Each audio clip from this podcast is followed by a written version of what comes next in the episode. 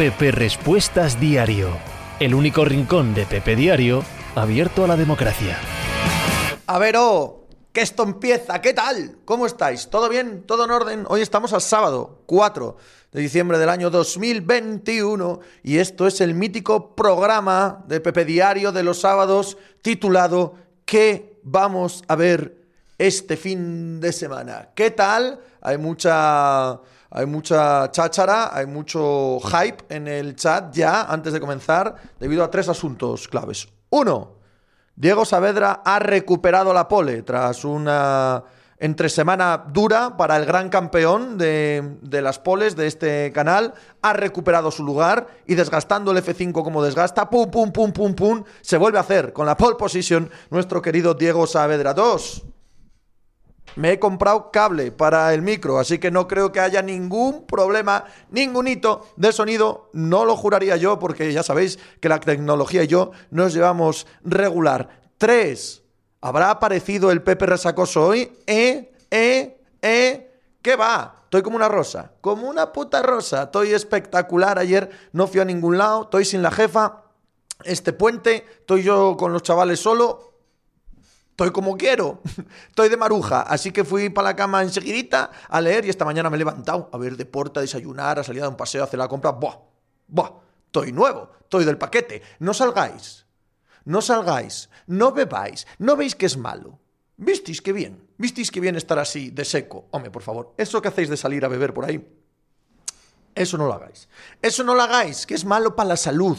Se disfruta mucho más un día así sin resaca ni nada. A ver, ¿qué estáis contando? Bueno, a ver, que los sábados en esta casa hay seriedad. Los sábados tenemos guion. Vamos a hablar un ratito, antes de comenzar, de lo que vos dé la gana. Pero, si me vais a poner la cabeza como un bombo, con NBA, con baloncesto universitario, que lo dudo, con fútbol americano universitario, con NHL, ahí concluiremos la sección de deporte norteamericano con la carrera de Fórmula 1 de Arabia Saudí, penúltima del campeonato, con la Copa Davis, con los muchos combates de boxeo, incluido el de ayer de Kerman Lejarraga, que tenemos este fin de semana, con la UFC, o ya metiéndonos en fútbol, con todo lo que tenga que ver con la actualidad de la Liga Santander, ya sea en los partidos o lo de CVC y JP Morgan, la segunda división, la Bundesliga, la Serie A o la Premier League, que hoy viven un absoluto, auténtico y genuino super sábado, esperáis a que el programa llegue a esa parte del guion, ¿vale? De todo lo demás hablamos ahora. Vamos a ver qué me estáis contando. Hola, ¿cómo estamos? Dani Cruifista Espero la sobrereacción del partido de esta noche. ¿Ya es Booker más importante que Zipi ¿Son los Warriors el máximo aspirante al anillo? Lo esperamos, Pepe. Ahora vamos con ello, Marioki. Super sábado sin resaca, pero con unos buenos tacos, planazo. Bueno, no, voy a hacer fajitas más que tacos. Javi SP. ¿Cómo se nota que te has tenido que quedar de adulto responsable? ¿Eh? Antonio ¿Cómo que no? Esta noche mismo toca Cuba Librada guapa. Pues no sé yo, no sé yo. Matrioska, yo ya tengo mi pasaporte COVID para potear tranquilamente, voy. ¿Qué Euro y Mundial recuerdas que te haya entretenido más? ¿Quizás Euro 00 y Mundial 06? No. No, ¿qué va? Yo, para mí el Mundial siempre será el del 86, ese fue brutal, pero no solo por lo de Maradona, lo de Butragueño, lo de la selección española, el inicio contra Brasil. El Mundial del 86 fue el inicio contra Brasil, el gol anulado a Mitchell, claro, fue tremendo. Y Eurocopa, mi favorita será la de Inglaterra. La de Inglaterra 96. Sí, 96. Pulli, Pepe, te escucho más a ti que a mi esposa. ¿Eso es bueno o malo? No te sé decir. Muy malo tiene que hacer tu mujer para que sea bueno. Eso también te lo digo. ¿Qué pasa, Satrustegui? Muchísimas gracias por tu suscripción. Eh, eh, eh. No olvidemos que yo hago esto por la pasta. Que si no os suscribís, yo dejo de estar aquí por la mañana los sábados, evidentemente, ¿vale? Así que gracias a todos los que os suscribáis con Amazon Prime. A vosotros no os sale más caro que el propio Amazon Prime que ya pagáis. Y entre las ventajas y beneficios, amén, de que hagáis de que, que esto siga funcionando, os saltáis los anuncios que de vez en cuando pone aquí Twitch y además podéis ir al Twitch de suscriptores de este canal, que es una de las cosas más divertidas de este planeta para hablar de deporte. Luis Lu, hoy de Rodríguez, CPP, nunca mejor dicho. No, no, no, no, no. Eso es una falta de concepción muy seria. De Rodríguez sería si la jefa se hubiera llevado a los críos. Ahí estaría de Rodríguez. Dado que la jefa se ha pirado y me he quedado con los críos, es ella la que está de Rodríguez. Yo estoy de Maruja. Claro, no confundan ustedes por mor del género. Aquí la de la verbena es ella. Ojo, la de Rodríguez es ella. Josh, buenos días, Pepe. Que Howard Hawks te bendiga. Oh, qué maravilla. Qué maravilla que me traigas Howard Hawks a la mente, eh, autor de tantísimas obras monumentales del cine negro, quizás El sueño eterno mi favorita, porque ayer vi de nuevo Mystic River, debe ser la décima vez que la veo. Y es que me encanta siempre que la veo. Javi, hoy empieza a las 4 con el Barça y ya hasta las 11 en el sofá. ¿11? ¿11? Que es la final de la Big Ten a las 2, a las 2 de la madrugada, Javi. Hoy no me acuesto hasta las 5. Satrustegui, ahí va mi colaboración al micro. Gracias, Josh. Hace unos días se me olvidó preguntarte, ¿te sorprendió la derrota de Gonzaga ante Duke? Sí.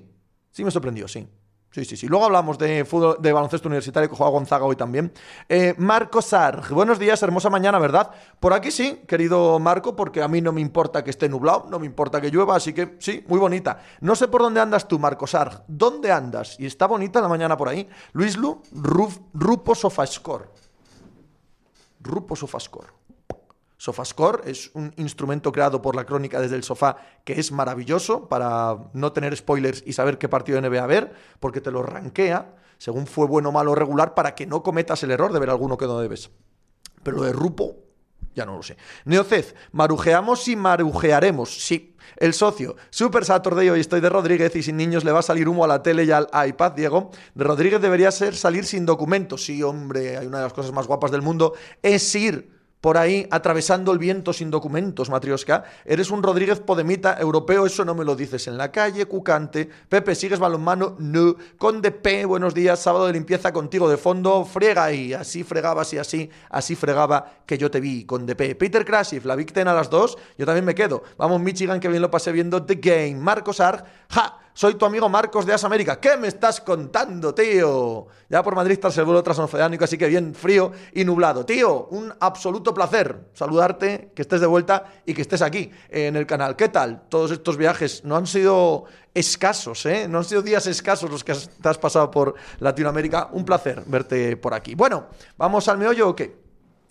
Pepe, ¿sigues el fútbol sala? No. Esbel, como antiguo escritor de artículos, ¿algún consejo para alguien que quiera escribir? Bueno, lo primero es tener algo que contar.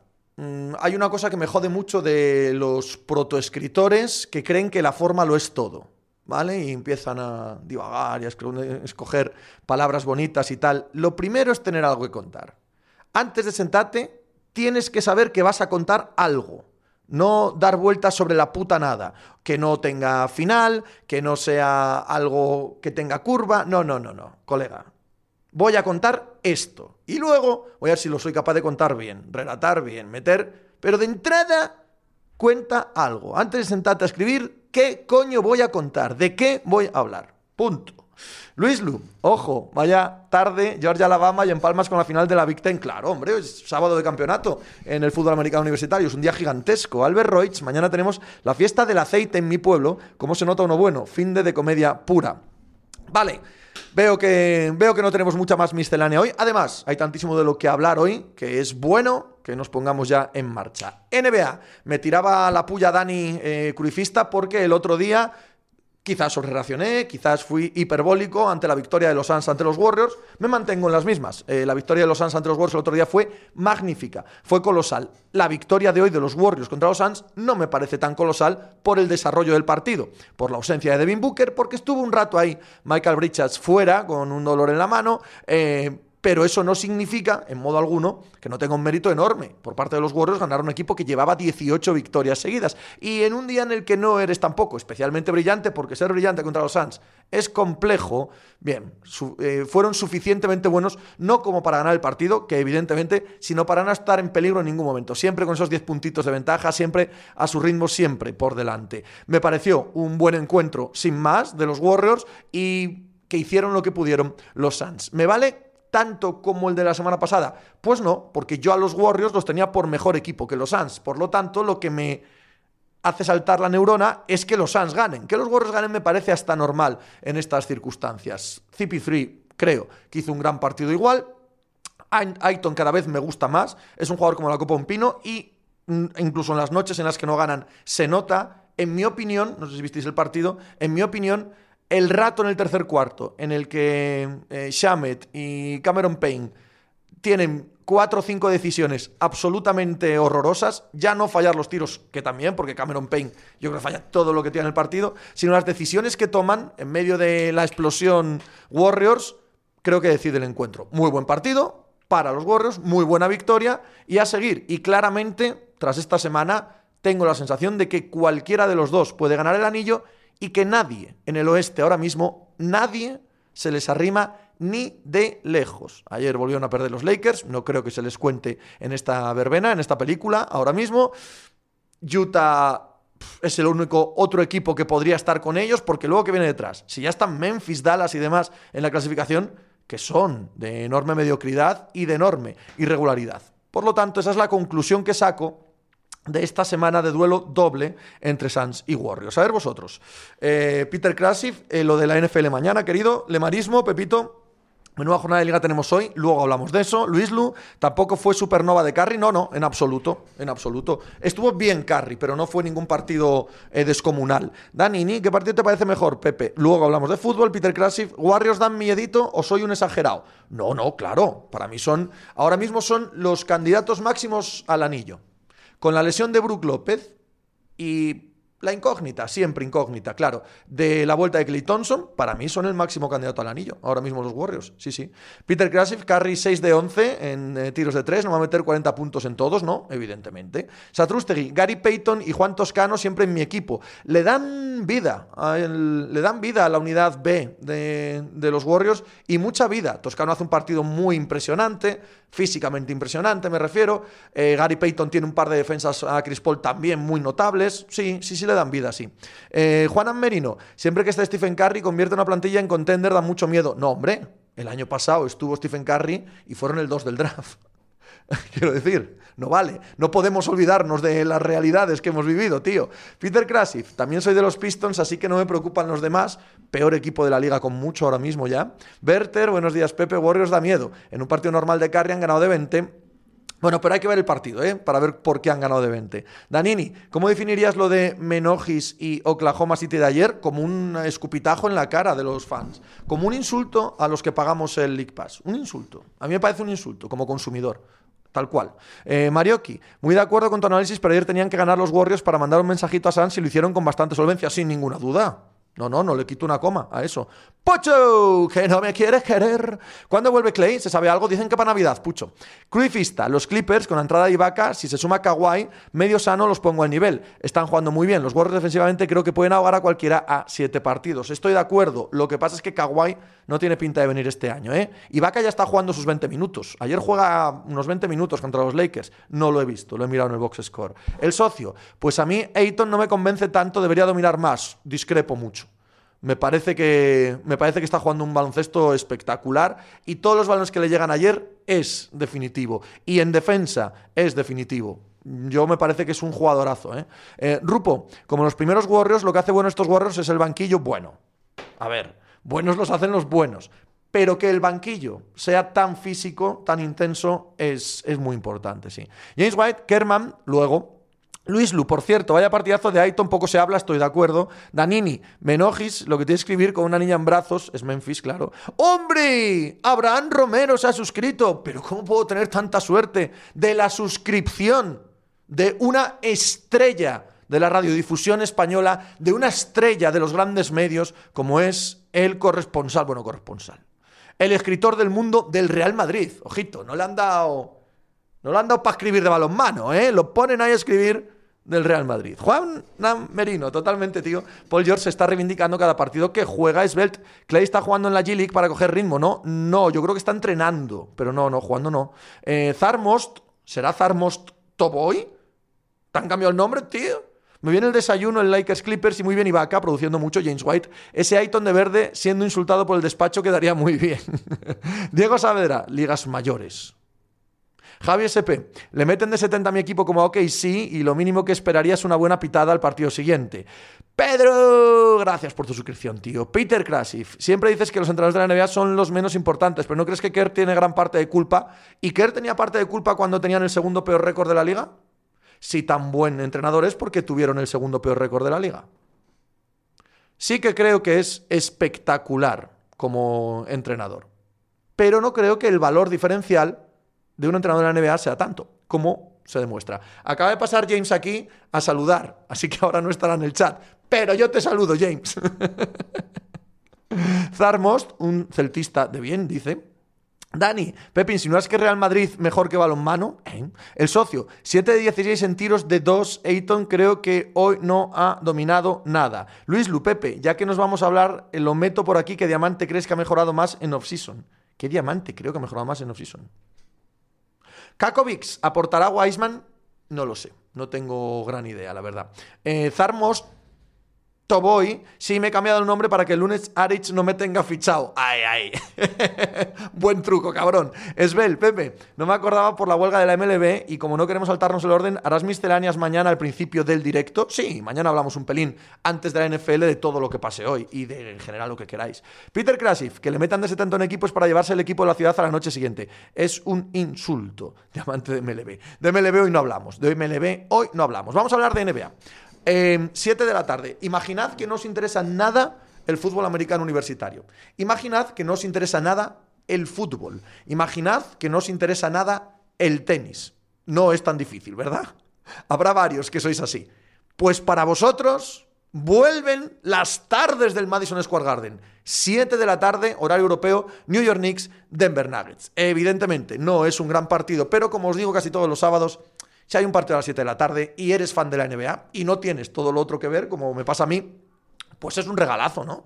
Ponerte ahí a las 7 de la tarde a ver esto. Los Knicks, que han echado a Kemba Walker esta semana, como bien sabemos, a ver cómo les afecta eso. Un equipo que por récord va parecido al año pasado, pero por sensaciones en absoluto. Y eso ha hecho que Thibodeau tenga que tomar determinaciones. Denver, em, todo lo que tiene que ver con las lesiones, todo lo que tiene que ver con las ausencias, han lastrado tanto el proyecto que no sabe uno qué creer de ellos, ¿no? Ha vuelto Jokic, es mucho más competitivo, pero es un equipo no, diré que es un equipo triste, es un equipo que entristece. Verle porque solo piensas en lo que falta, solo piensas en qué lástima, en qué cerca han estado y a saber qué les depara el futuro. Aún así, como digo, 7 de la tarde, es buen horario para verlo. También hay Fórmula 1 a las seis y media. Eh, Dani, Ibaka ha dado un salto de calidad a los Clippers. Hoy mismo ha estado sensacional en lo que ha jugado de Ayton. Decir que cuando un 5 encesta a las que le dan abajo y puede defender las esquinas y cerrar el decisivo, y ese es Ayton. Luis Lu, eso es mucho imaginar que no me interese la NCA. McDyer, los nuggets de pollo son muy buenos, sí. James White, el escudo de los nuggets parece un predeterminado del pro. Hasta aquí mis ideas sobre el partido.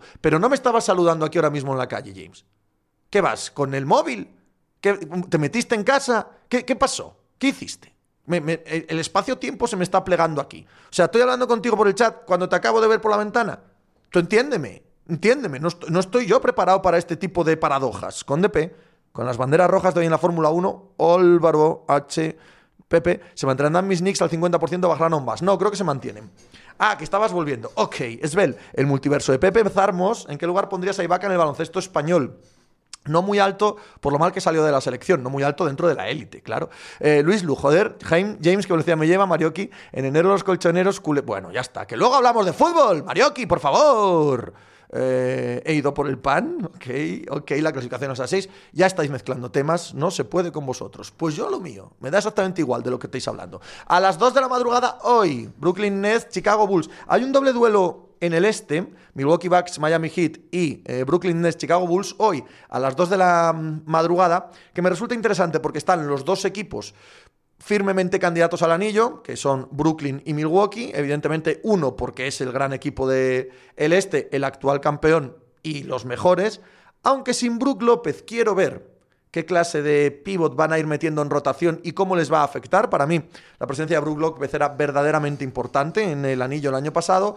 Los Nets, completamente diferentes, solo por talento, no porque tengan ninguna construcción de equipo ni nada que se le parezca. Pero enfrente, dos de esos equipos que, haciendo bien las cosas en la agencia libre este verano, pues se posicionan para estar entre los cuatro primeros del este, lo consigan o no. Quizás los Chicago Bulls, ahora que ha vuelto Vucevic, tengan un techo un pelín más alto que los actuales Miami Heat. ¿Por qué? Porque Miami está jugando sin Adebayo y sin Jimmy Butler. No sé si Jimmy Butler llega hoy. Juegan en back-to-back. Esta noche han ganado, si no me equivoco. Pero van a estar sin Adebayo los próximos dos meses. Me resulta preocupante para un equipo tan limítrofe, para estar entre los cuatro primeros me refiero, que va a estar partido arriba, partido abajo, con un montón más de rivales de un nivel similar. Perder a Adebayo dos meses me resulta determinante. Quiero verlos frente a Milwaukee Bucks, aunque doy a Milwaukee muy favorito. Ya digo, también relevante ver cómo se adaptan estos no a corto plazo, sino a medio plazo a la baja de Brook López. Y Brooklyn, que un poco como los Knicks han tenido que cortar la hierba por debajo, en este caso con Blake Griffin, le han dicho que no va a volver a jugar. Bueno, ¿está mucho mejor Harden? No. ¿Está mucho mejor Durant? No, pero para ir ganando este tipo de partidos se bastan y se sobran. Si Chicago Bulls consigue integrar a Vucevic en el buen ataque que DeMar DeRozan y Zach Lavin tienen desde el exterior, de Lonzo Ball dirigiendo, eh, la defensa de todos ellos con Caruso, si luego además de eso, Vucevic no solo es una comparsa, sino alguien más o menos relevante, creo que Chicago tiene potencial para mirar a la cara a cualquiera que quiera estar tercero, cuarto, etcétera. Vamos a dejar de lado también a los Atlanta Hawks, que serían el tercer equipo de esta conferencia. Por lo tanto, hoy a las dos, buenos partidos. Nets, Bulls y Bucks, Heat me parecen interesantes. Zarmos, ¿crees que está más polarizado el este que el oeste o son cosas mías? Eh, ¿A qué te refieres con polarizado? Yo creo que está más igualado y de más nivel. Popiño, hola Pepe, estás mejor que una porra con café. Qué bien, tío. Qué bien. De verdad. Qué gran piropo. Qué gran piropo. Espero no dejar luego el estómago así pesadote como la porra con café. Pero me encanta el sabor de la porra con café. Danini, ¿no crees que se habla muy poco y se da poca bola a Santi Aldama? Ayer 18.10 rebotes. Cualquiera que me saque estadísticas de un partido de un equipo que gana de 70 las tiro por la ventana, Dani. No me interesa nada. Nada de lo que pasa en ese partido me interesa. Dálvarez, creo que sobrevaloras un poco el papel de Brook. En playoff lo tuvieron que sentar muchas noches. Puede ser, puede ser. Peter Krasif, Bucevic, si currara un poco en defensa ya sería la hostia. James, ¿viste ayer a Celtis? ¿Estuvieron bien? No, no lo vi. Sé que palman con una cantidad eh, brutal de puntos por los dos lados, ¿no? Les metieron 27 triples, me parece. Eso es un poco accidental. No, no los vi. He visto el Suns Warriors y he visto a Kerman. Es lo que he visto esta mañana. Luis Lu, Pepe, ¿cambiarías a Buchevic por el Porzingis de pretemporada contra Charlotte? Qué bueno. ¿Qué fue de Dragic? Ni juega. Eh, ¿De baja por asuntos personales? Asunto complicado ese. De baja por asuntos personales suele ser un asunto complicadete. A ver qué sale de ahí, ¿vale? Eh, mañana, buen horario europeo también, nueve y media de la noche. Mañana que no tenemos fútbol. Mañana que no tenemos nada que ver para los que no seáis seguidores de la NFL, qué gran partido. Claro, la mayoría de vosotros seréis seguidores de la NFL, así que esto ni lo veis, como yo, vaya. Pero si no tenéis ninguna gana de ver NFL, Cleveland Cavaliers, Utah Jazz, nueve y media de la noche, partidazo. Cleveland, desde la vuelta de Mobley y de Markkanen, han vuelto a, esa, a ese quinteto gigantesco, ¿vale? De un tamaño eh, brutal y les está funcionando. Están ganando, me parece que hayan cuatro o cinco victorias seguidas. Y Utah, Utah es un poco el Atlanta Hawks del oeste. No los consideramos como los dos grandes, pero tampoco se parecen nada a toda la purria que viene detrás. Y eso hay que, no sé, hay que valorarlo, tanto de cara luego a los playoffs, y eso ya lo hablaremos, como ahora mismo en temporada regular. Ahora mismo en temporada regular es un muy buen equipo. Es un equipo que capaz de anotar de todas las maneras. Es un choque de estilos con este equipo tan duro, rocoso y defensivo como Cleveland Buen partido, nueve y media de la noche, muy, muy buen partido.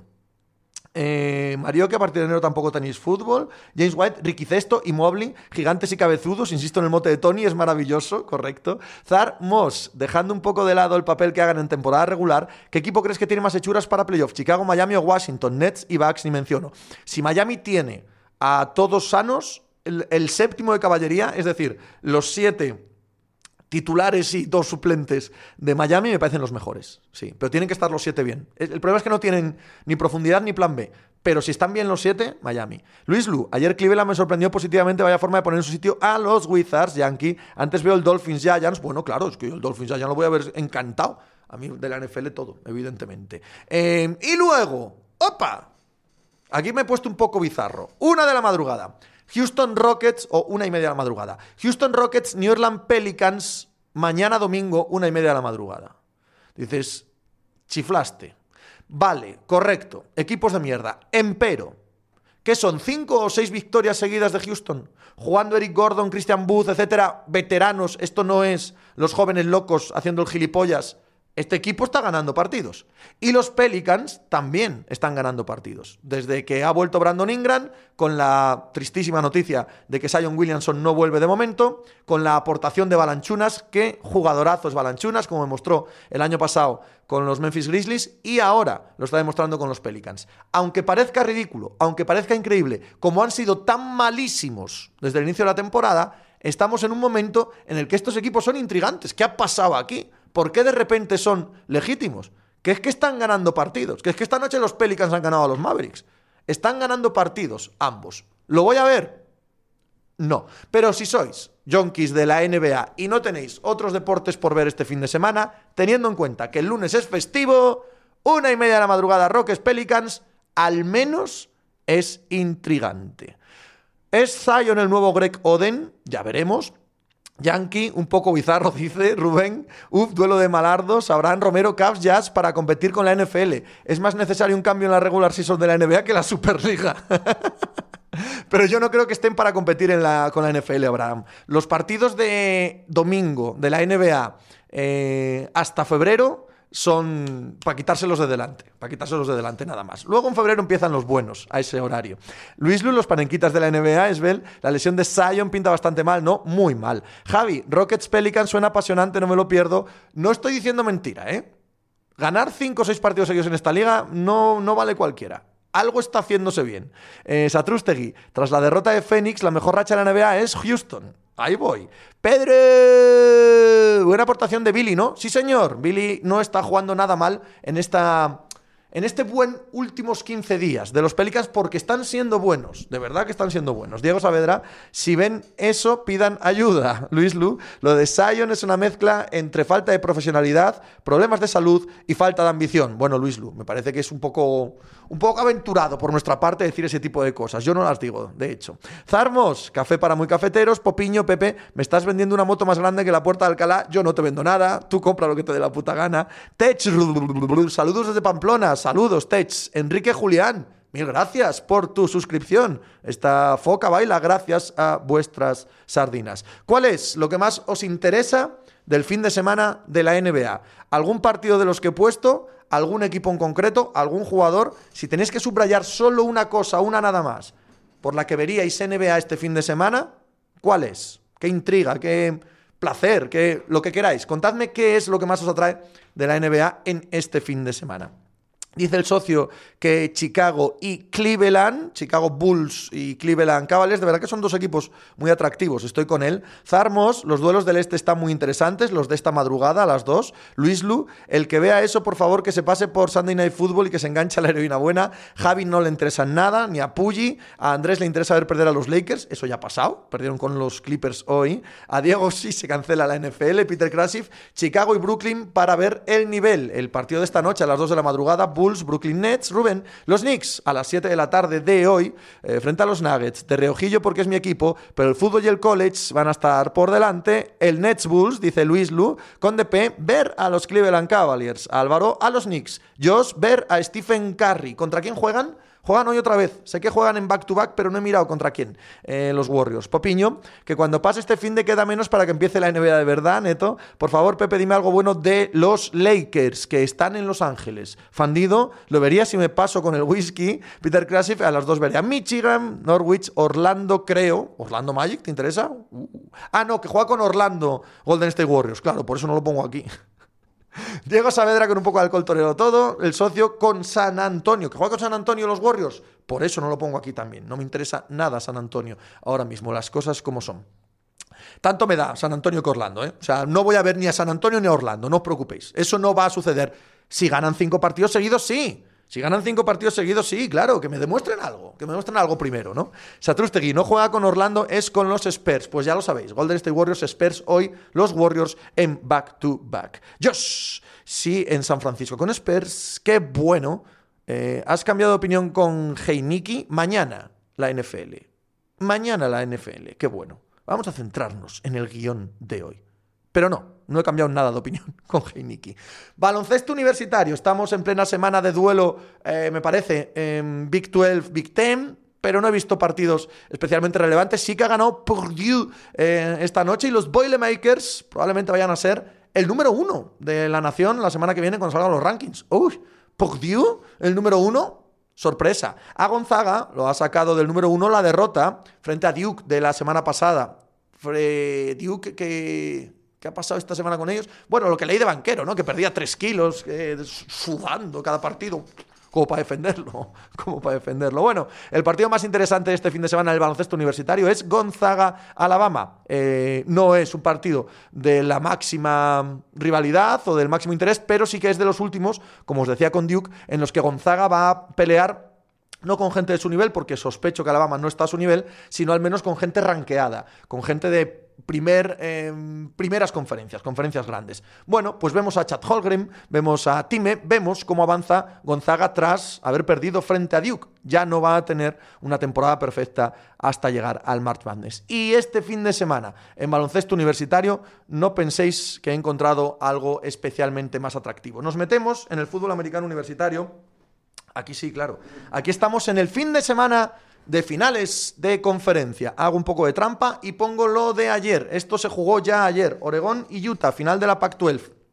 Por segunda vez esta temporada, Utah no solo gana a Oregón, sino que les destroza. Primer título en la historia de la Pac-12 para la Universidad de Utah. Y el entrenador de Oregón, Mario Cristóbal, que empieza a sonar como que le hacen ofertas en Miami y en grandes universidades para sacarlo de Oregón. Oregón tendrá que hacer una contraoferta y pagarle o se le expirará. Utah, campeón de la Pac-12, por lo tanto, Utah jugará la Rose Bowl el día 1 de enero. En Año Nuevo tendremos a Utah jugando en nuestras teles a las 10 de la noche en horario peninsular español, ahí con toda la resacona guapa, tras las semifinales, viendo a Utah por primera vez en la Rose Bowl. Bueno, no sé si es la primera Rose Bowl que juegan, pero desde luego es la primera vez que gana la Pac-12 y diría que también es la primera vez que van a jugar la Rose Bowl. Ya para hoy, 6 de la tarde, slot de las 6 de la tarde, final de la Big 12, Oklahoma State, Baylor. Oklahoma State puede jugar el playoff.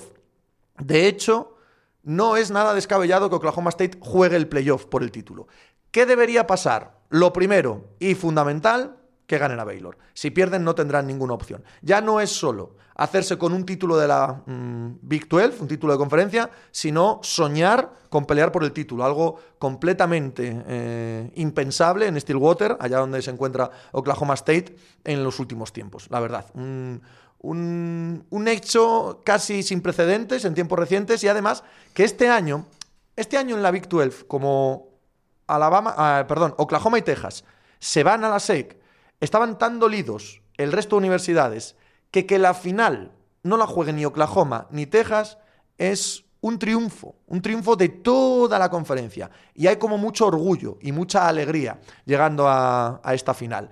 Creo que salvo los fans de Baylor y los de Oklahoma y los de Texas, el resto de la conferencia, el resto de esa zona geográfica estadounidense, quieren que gane Oklahoma State para que se meta en el playoff, para que estén representados en el playoff por el título. 6 de la tarde, favorito, Oklahoma State. Final de la SEC, el gran partido del año, es probable que sí.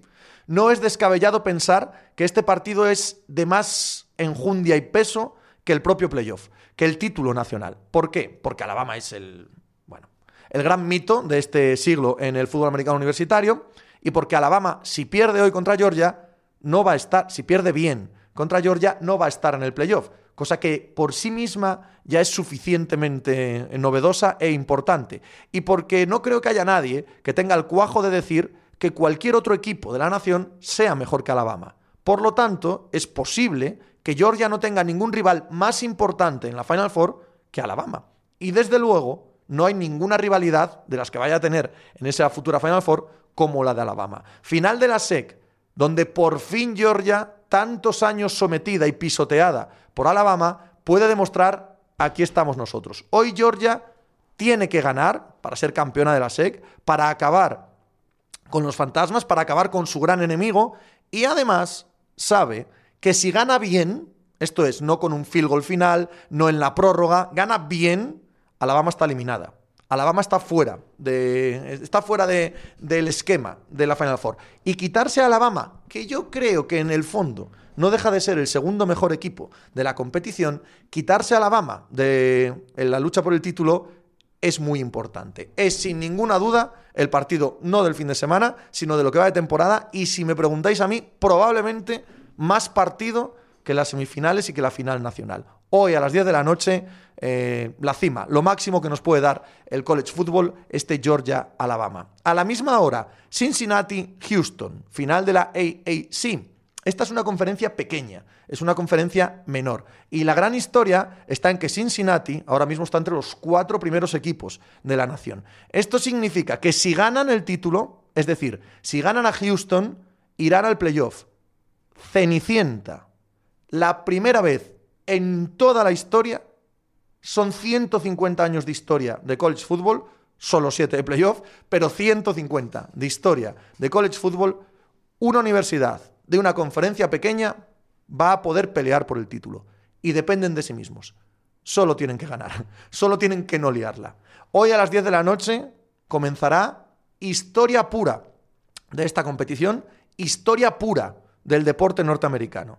Cincinnati para derribar las puertas que nadie antes, nunca, jamás se han derribado. Cincinnati ante eso, la gran historia de la Cenicienta de todos los tiempos del college football. Luego, a las 2 de la madrugada, final de la Big Ten, Michigan Iowa. Michigan, la Michigan de Jim Harbaugh ha alcanzado la tierra prometida, allá donde tenía que haber llegado cuando ficharon a Jim Harbaugh y le convirtieron en uno de los entrenadores mejor pagados del planeta del fútbol americano, ya sea NFL o NCAA.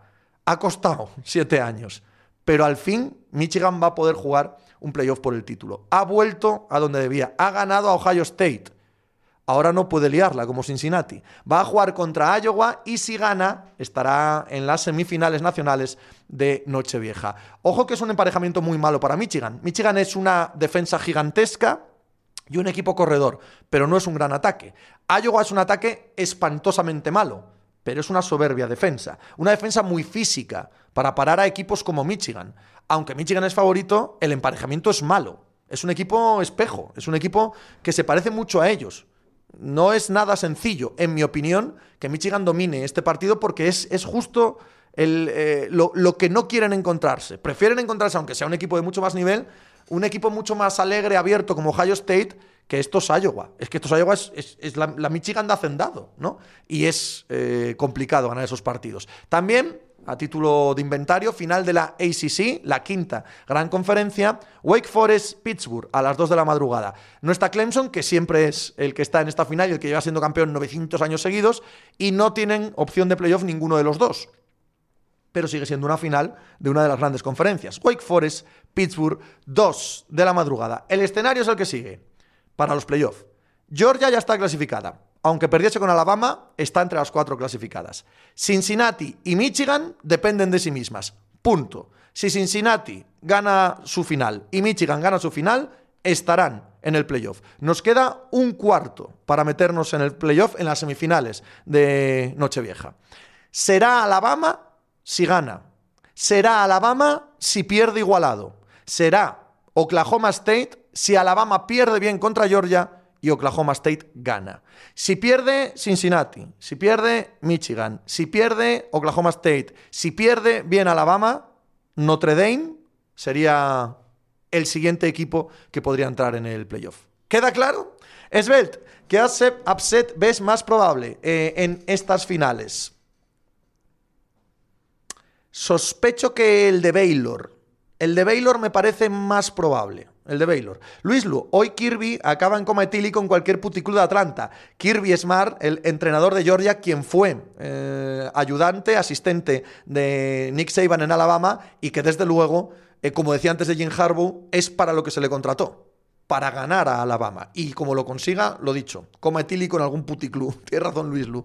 Peter Krasif, eso lo sé, pero llevan dos años invictos para llegar ahí, si no me equivoco, y los han puesto hace una semana. Eructo, muchísimas gracias eh, por tu suscripción, lo mismo que para Org 1993. Josh, estoy nervioso, Pepe. Peter Krasif, yo igual, yo también. La peña de Michigan, estamos todos muy nerviosos. José Matín, hola, buenas. ¿Es usted ese asturiano feo del que se habla en Twitter? No puede ser, Josema.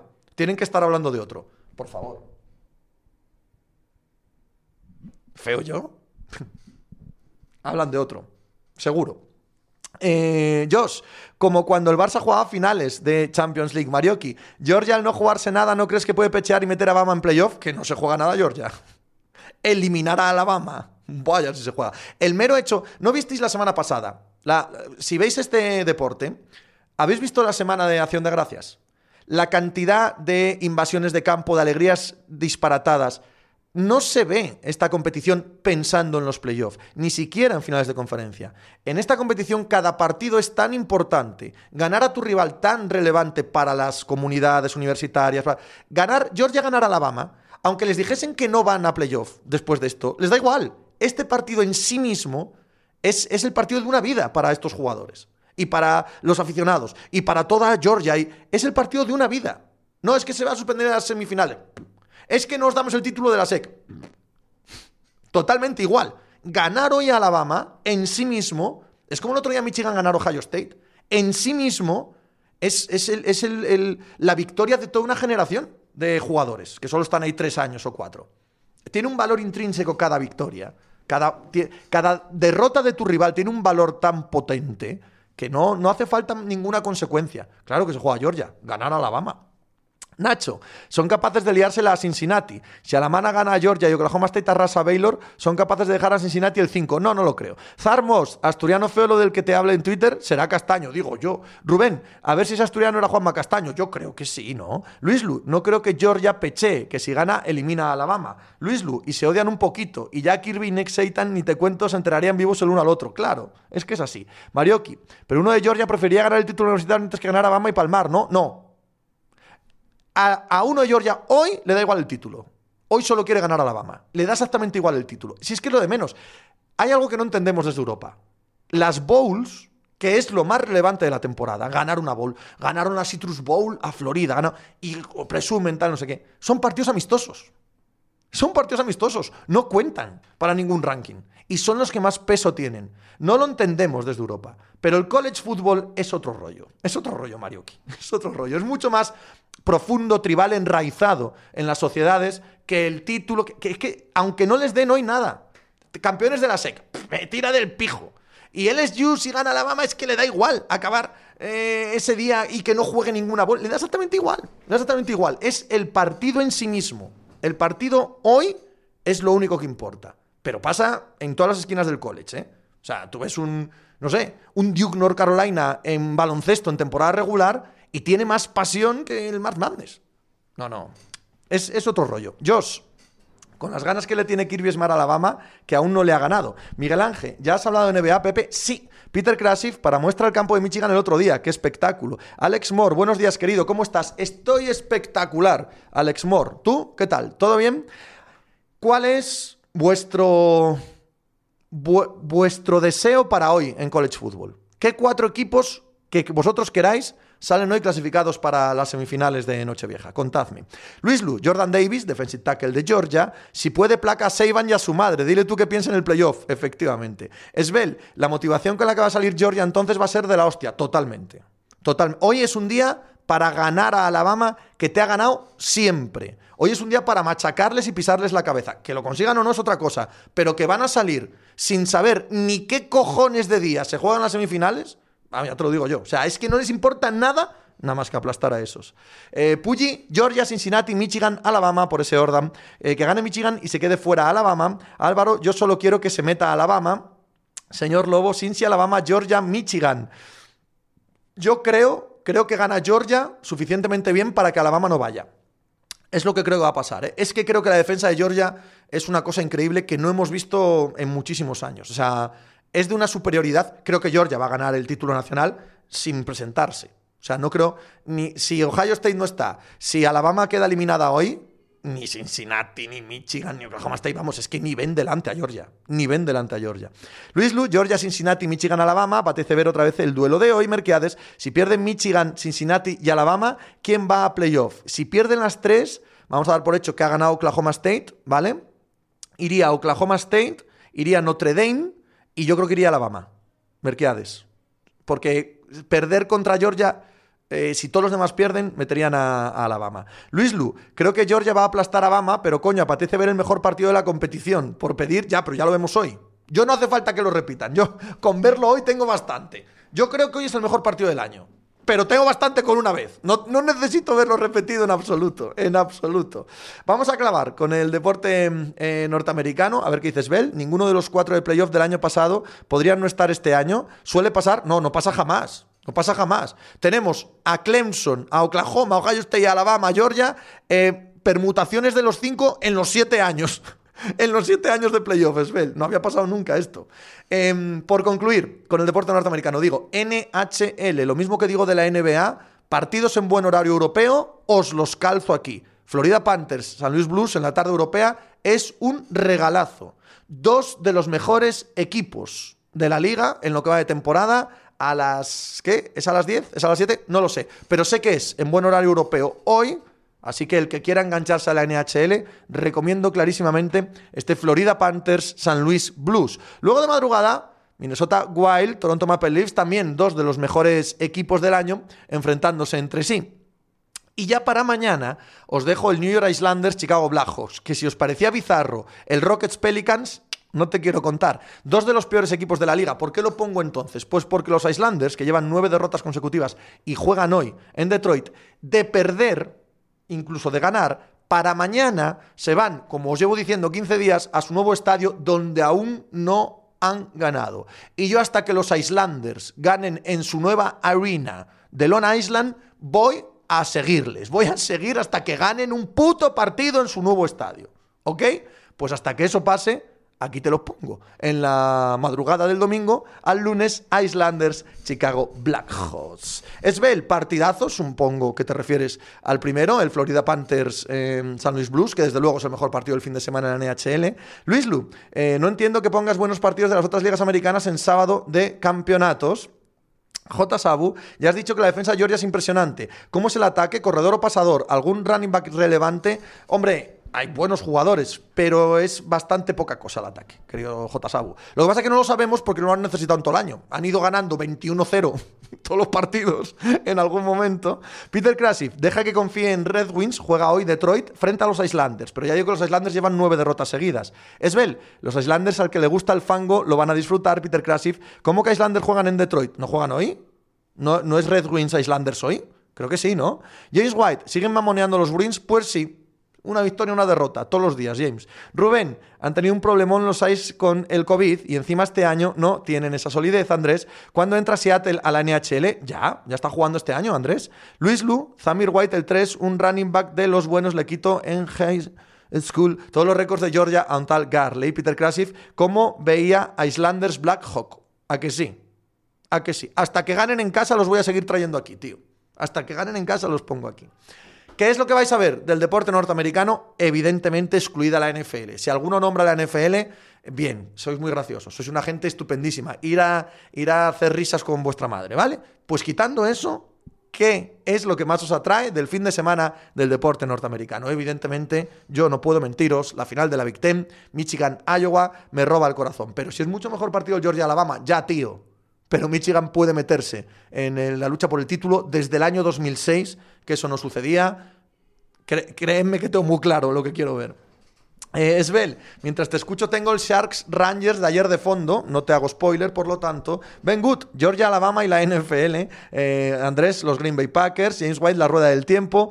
Coyote Lizarra, el Georgia, Alabama. College, Nenu, ya. ¿Qué partido, Josh? No vale. ¿Qué partido? Peter Krasif dice, como yo, en la final de la Big Ten, Luis Lu, desde las 6, pues 9 horas ininterrumpidas de college. O sea que te acuestas pronto, Luis Lu, porque van a ser más, van a ser 13 horas. Werther, el Georgia Alabama, Albert Roach, yo solo tengo ojos para ti, Esbel, Georgia Alabama o San Luis, Florida. Corazón dividido. No, puedes ver ambas, o sea, Bien, para la pregunta, efectivamente, corazón dividido. Pero puedes ver ambas, ¿no? San Luis, Florida a las 7, Georgia, Alabama a las 10 de la noche. Se acaba, ojo, ya sabéis, que cuando se acaba la sección de deporte norteamericano, es aquí donde se ve a los buenos, a los campeones. Es aquí donde se ve el nivel de producción. Tenemos que hacer cambio de logos.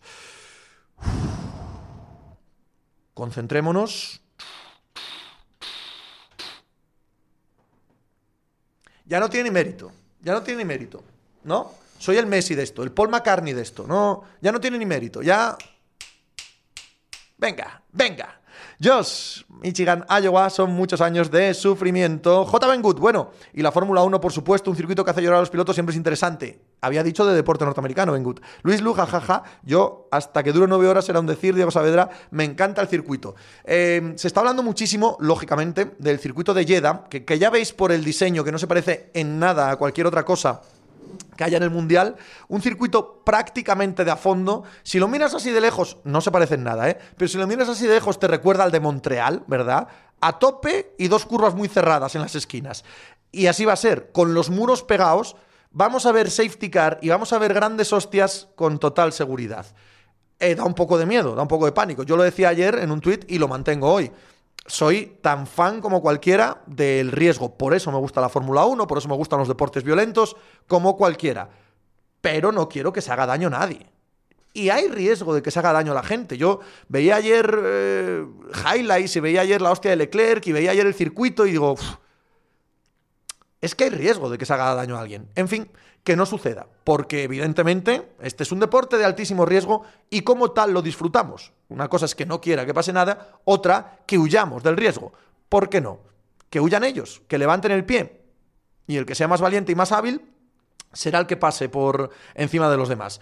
Eh, creo que van a pasar muchas cosas. Creo que va a ser caótico, tanto la clasificación hoy a las 6 como la carrera mañana. Creo que el pepinazo de motor que tiene Mercedes ahora mismo les da una ventaja bien notable en un circuito de pie a tabla. Y en un circuito en el que adelantar, ¿qué? Hay dos puntos de adelantamiento. Uno en la primera curva. Bien. Vale, correcto. Que va a ser un, eh, una carrera en la que los inconscientes la van a marcar. Para bien, para mal o para regular. Seguro. Que la estrategia va a ser 100% definitiva porque va a haber, como decía antes, muchos safety car. Seguro también que esto es diferente, que esto no es como el resto de carreras y que la diversidad, que haya carreras diferentes, engrandecen los campeonatos. Pues también. Así que muchísimas ganas. Solo dos carreras, solo ocho días para que concluya el campeonato. Eh, Verstappen con 7-8 puntos de ventaja sobre Hamilton. Que gane el que más suerte tenga y el que sea más valiente. Eh, Peter Classic, en Fórmula 1, ¿quién te gustaría que ganara? Eh, eh, Verstappen. Albert Reutz, la de Dios esa producción, creo que he mejorado, he mojado. Esbel, cómo se piquen aquí Max y Hamilton puede ser muy divertido y muy peligroso. Luis Lu, se nota la subida del podcast y el dinero de mi suscripción aquí, Peter Krasif. El circuito de Montreal era guapísimo, café romano. Lo de los logos ya no tiene ni mérito ni esfuerzo, ¿no? Ni mérito ni esfuerzo. Marce, Puente y Pepe aquí. Algo raro está ocurriendo. ¿Te gusta este circuito, Pepe? Yo lo veo muy feo. A mí me encanta, por diferente. Me encanta, me chifla porque no quiero que sean todos lo mismo, quiero que haya carreras muy diferentes. Y esta es totalmente diferente a cualquier cosa que hayamos visto en el año. Así que me encanta. Tengo muchísimas ganas de verlo. Peter Krasif, en Fórmula 1, ¿quién te gustaría ganar? Ya lo he respondido con DP. ¿Te imaginas un Verstappen haciendo como Senna con Pros en Suzuka? Sí, o como, o como Schumacher con Hill, ¿no? No. O sea, o sea, tirar el coche a posta para sacarlo, no. Ahora, tirar el coche y si no salimos de esta, tú sabrás, eso sí que lo veo. Eso sí que lo veo. Eh, Yankee, hay horquillas más abiertas que ese circuito. Renner, a mí me parece el circuito más peligroso. Lo es. Lo es. Circuito peligrosísimo, sin duda. Marce, lo raro es que hayan llegado a tiempo viendo lo que vimos hace un mes. Parecía Corea 2.0, Javi. Dos décimas le sacaba ayer Hamilton con medios a Verstappen con blandos. Si es que el motor de Mercedes es una cosa increíble ahora mismo. Zarmost, un par de safeties seguidos y le da la vuelta a la zona noble de la clasificación. Por no hablar que una bandera roja igual te deja el sábado con Hamilton y Verstappen fuera del top 5. Es una puta ratonera, dice Lobo. Creo que estamos todos de acuerdo. Estamos de acuerdo en que es muy peligroso. Estamos de acuerdo en que es diferente. Estamos de acuerdo en que es eh, una ratonera. ¿Estamos de acuerdo en que mola que haya esto o no? Yo digo sí. ¿Vosotros de qué lado estáis? Ferrari Scale, eh, como diría mi padre, el que más chifle capador. Marce, ¿y por qué no le ponen ese motor a botas? Claro que lo tiene. Marioki, ¿en qué GP Verstappen se estampará contra Hamilton? Es la única manera de pararlo, que ayer además no puso el motor nuevo. Yankee, ¿sería un circuito apto para MotoGP o sería posible con esas nulas escapatorias? Yo digo que imposible correr motos aquí. Diego, los blandos no funcionan. No me sorprendería que el medio sea neumático de quali. Marioki, por supuesto que a favor, el socio, a favor, es un deporte de riesgo. James, el plan actuará hoy. Jazz Alex, ¿qué tal, Pepe? Muy bien, Jazz Alex, ¿qué tal tú? ¿Cómo te va? ¿Todo bien? Puyi, yo tengo ganas de ver la carrera, aunque casi seguro gama Hamilton. Bueno, con el caos que se supone que va a haber, Me parece que es una carrera donde apostar es difícil, sin duda. El favorito y el mejor coche sabemos quién lo lleva, pero Creo, creo, que hay muchos elementos distorsionadores como para tener un gran favorito. ¿eh? Zarmost, o oh, mola, sí. Lo vemos por el espectáculo y desgraciadamente nos atrae ver accidentes que sean lo más leves posible, obviamente. Ya Alex. Bien, gracias. Un saludo que estás bien. Javi, ayer en la segunda sesión estuvo bien la tarta A de Alpine. Eh, Marce, el circuito bueno, pero correr en un país como Arabia Saudí donde se pasan los derechos humanos por el forro, ¿qué te parece? Bueno, he sido ligeramente polémico esta semana al respecto. He ido eh, cambiando de opinión a lo largo de los años en ese tema. Y yo veo bien mezclar culturas. Veo muy bien mezclar culturas, Marce. Porque creo que no hay solución lógica ni ética mejor que ir mezclando culturas y que la manera de avanzar en derechos humanos es mezclarnos con ellos. Así que lo veo bien. Yankee, ¿hacen sprint para la quali? No. no. ¿Es carrera de sprint? Creo que no. No lo sé. No lo he mirado. Creo que no, creo que es quali normal, pero bueno, si estoy equivocado, que alguien me corrija eh, ahora mismo. No, es eh, clasificación normal, nos cuentan Marioki y J. Bengut. En fin, mucha diversión, ¿eh? Mucha diversión a priori con esta carrera, que no se nos torne en algo dramático, porque es verdad que tengo miedo. Es verdad que tengo cierto miedo a que esto se torne en, algo dramático y no me gustaría, la verdad. Zarmos, sobre este tema, todos somos libres de no consumir algo que interfiera en tu moral. Ignacio, buenas Pepe, perdón por el retraso, pero me acabo de despertar. Te eché de menos el domingo pasado, espero que lo aprovechases mucho. Fue genial el domingo pasado, J. Ignacio. Lo pasé fenomenal. Me encanta Madrid y me encanta lo que han hecho en la Plaza Real, en el Palacio Real, en Plaza España. Lo pasé fenomenal. Mañana, si no hay novedad, sí que hago el programa de la NFL. Mario aquí. Quali a las 6 y carrera a las 6.30. Ojo con el horario que cambia. Bien tirado ahí. Bien tirado ahí. La quali es hoy a las 6 de la tarde. La carrera mañana a las seis y media. Javi, tocado doble pantalla a las seis y media para ver la quali eh, con DP. El accidente ayer de Leclerc fue peligroso, a ver qué pasa hoy. Correcto. Siguiendo con asuntos extraordinariamente peligrosos, hablamos de la Copa Davis peligrosos porque debe haber gente pegándose unas hostias económicas del copón. ¿Alguno ha visto un raquetazo en semana y media de Copa Davis? Yo prometí que vería ayer el Croacia-Serbia. He de deciros que falté a mi promesa. No vi nada. Luego me dio un poco de rabia. Me dio un poco de rabia porque, coño, estuvo bien. Ganó Croacia, perdió Serbia, perdió el favorito. El, el doble debió estar bien. Eh, no vi nada. No vi absolutamente nada. Y ya creo que no voy a ver nada. O sea, hoy, hoy es imposible ver Copa Davis. O sea, no me jodas, con todo lo que hay. O sea, no me pongo a ver Copa Davis aunque me maten. Y mañana, que juegan a las 4, quizás sí. Quizás me ponga la final al principio, pero cuando empiece la Fórmula 1 y la NFL, se queda en un tercer, cuarto puesto de pantalla con suerte el formato no está funcionando. El formato no gusta o no engancha, televisivamente no tiene ningún tirón, no sé a nivel eh, de audiencias en los países que van avanzando qué tal van, no tengo ni idea a nivel de venta de entradas, pero es de nuevo una evidencia estos 10 días de que no está funcionando nada el formato. Por si acaso, desde un punto de vista deportivo, hoy a las 4 de la tarde, Rusia contra Alemania. Rusia acojonantemente favorito. No, por si no lo sabíais, en Alemania no está Ezberev, así que y digo yo, que el equipazo que trae Rusia con Medvedev, con Rublev, con Karasev, eh, con Hashanov, etcétera, pues se meterán en la final. Final contra Croacia, donde también son extraordinariamente favoritos. igual acaba esto y no he visto más que un poquito de la final. Eso, si me lo pongo el domingo, que bueno, el domingo a las 4, igual sí, igual sí. GJ, pero se está jugando la Copa Davis. Policor, ayer un rato vi el doble, muy extraño todo, no parece la Davis. Ellen Alm, ¿cuántas pantallas tienes? Tengo una grande donde voy poniendo pequeñas pantallitas. Marce, que desastre de Piqué, Diego Saavedra, desde que vi las bicis no vuelvo a ver un partido de tenis en mi vida, el socio. No sé ni cómo lo sacas en el programa, Hugo. Eh, la Copa Davis es basura, Javi, solo quiero saber si perdió Djokovic. Perdió, Marce. Y los próximos cinco años Abu Dhabi porque el tenis es de los fans. Eh, pero no me traigas, Marce, ese tipo de pijadas no, no, no me interesan. Eh, centrémonos en los hechos, ¿sabes? Eh, es que es de los fans que... Sabemos que es un negocio, ¿no? Eh, no, no, consumamos propaganda. Ya, Alex, ¿cómo ves la Champions para Atlético? Ya, querido, ¿ves que estén los logos de fútbol aquí? Quieto, llegaremos ahora. Ferrari Scale. Llevo el tercer set de un partido porque mi madre es adicta al tenis, Marioki. Es más atractivo un Medvedev Norri que la Leti Mallorca. Kleitos, vivo en Dubái desde hace cinco años y he vivido en Qatar. Cuatro, aunque en tema de derechos humanos están mucho más avanzados que Arabia Saudí, tus argumentos son de lo mejor que he escuchado por Europa. Gracias, Kleitos. Josh, es que hay muchos otros deportes que te llenan más. Señor Lobo, sé es muy duro con Cosmos y con Piqué. Han cogido una mierda y le han puesto purpurina. No sabía, no había nada que hacer. No, bueno, yo no soy duro con eso. Yo lo que soy duro es que se han gastado mil millones de, dólares para conseguir esto y me da la sensación de que está siendo un muy mal negocio. No soy más duro que eso, oye, son ellos los que lo están sufriendo, ¿no? Pero a mí la competición no me atrae nada, ¿eh? Como lo han montado. Y yo era un defensor de que había que cambiar el formato anterior y no me parecía mal el formato nuevo. Sobre el papel, en la realidad, esto se ha ido al carajo. Marce, te lo digo porque Piqué era el que andaba en contra de la Superliga por eso. Y ojo que yo tampoco quiero que nada la Superliga, pero me hace gracia. Ya, no, no, si te entiendo, Marce.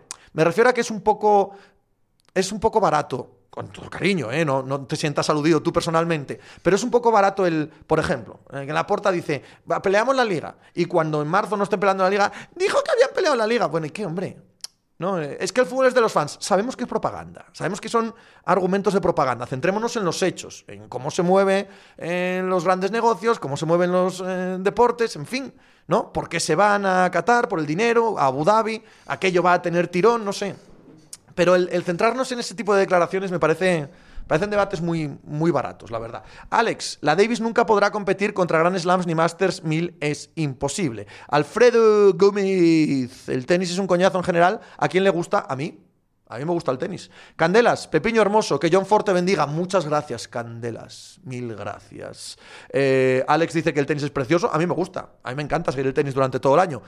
Pero la Copa Davis, que creo que estaba moribunda, que creo de verdad que merecía un cambio, el cambio que se ha propuesto tras dos ediciones, hay que decir, al menos en mi opinión, que es un soberano fracaso. Y por las respuestas que encuentro aquí en el chat, y no sabemos los números, pero puede uno imaginarlos por los números que deben tener, debe estar siendo un soberano fracaso. ¿eh?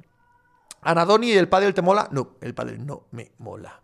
No me mola nada el pádel. No pienso hacer ningún podcast sobre pádel ni nada que se le parezca. Boxeo. Hago un poco de trampa como con el Oregón Utah y pongo un, eh, un combate de ayer. Kerman Lejarraga hizo un soberbio combate frente a Flatley y mantiene el peso, el eh, campeonato de Europa del peso Super Walter me encanta ver pelear a Kerman Lejarraga en Bilbao, por el ambiente que se forma, por el cariño que le tienen, por el seguimiento sin duda masivo en su ciudad, no sé, por todo. Era un combate en el que partía como gran favorito y ya en el primer asalto notó que podía meterle una izquierda y tumbarlo, así lo hizo. Se mantuvo el británico durante todo el combate más que digno, pero séptimo, octavo, pum, pum, pum, uno de los caos del año. Estamos en un momento del boxeo español francamente potente, ¿eh? francamente potente. Kiko Martínez ganando el otro día a Kid Galahad. Em, Lejarraga ganando esta noche y quedándose con el eh, título de campeón de Europa. Sandor Martin yendo a Estados Unidos a ganar a Mikey García, como hizo. Cuidado. Y hoy, Sergio García contra Fundora, que es un soberbio combate de boxeo, que podría ser el cuarto o la cuarta victoria en este mes de enorme entidad para el boxeo español. Será antes de... estoy dando un botón que no es. Será antes del combate estelar de esta velada, que es Gervonta Davis contra Isaac Cruz. Estamos en un momento también muy importante para los pesos ligeros. La semana pasada perdió Teófimo López contra George Cambosos y esta semana pelean dos de los grandes rivales para ver quién es la cima del peso ligero. Uno es Gervonta Davis frente a Isaac Cruz y el otro, a ver si no fallo con la producción ahora, el otro es Devin Haney contra Jojo Díaz. Eh, get back Jojo, get back where you belong. La semana que viene, también en el peso ligero, pelea Basil Lomachenko. Así que estamos en un momento cumbre del peso ligero para ver de cara a 2022 quiénes son los mejores y quiénes se enfrentan ya no por los títulos, sino por los mejores combates. Así que esta semana en boxeo me parece que tenemos unos carteles preciosos y que de verdad tenemos muchísimo nivel. Zarmost Están regalando entradas para la final del domingo en la Copa Davis. A mí me dan cuatro mismamente. Ese es el estado actual. James White, Kerman tiene pegada de campeonato del mundo. Lástima el resto que le falta, pero siempre es muy divertido verle. Pedro, es mañana, ¿no? Sí, es verdad que es mañana. Hoy es Heini y es mañana. La de Heini contra Jojo Díaz y mañana es la de Gervonta Davis. Candelas, espectacular un golfista pegando a Percat. James White, ojo a Samu Carmona que ayer destrozó al suyo y ya está rankeado en algunos organismos y tiene el carisma como Kerman, Svelte. Y para la semana que viene Lomachenko, sí Candelas, ¿alguna vez te ha gustado la WWE? No. El socio, Gervonta es el segundo libra por libra después de Canelo. No lo sé. No lo sé. Eh, Gurruchaga, Kerman o Poli Díaz, hombre, yo creo que Poli fue más en su día, ¿no?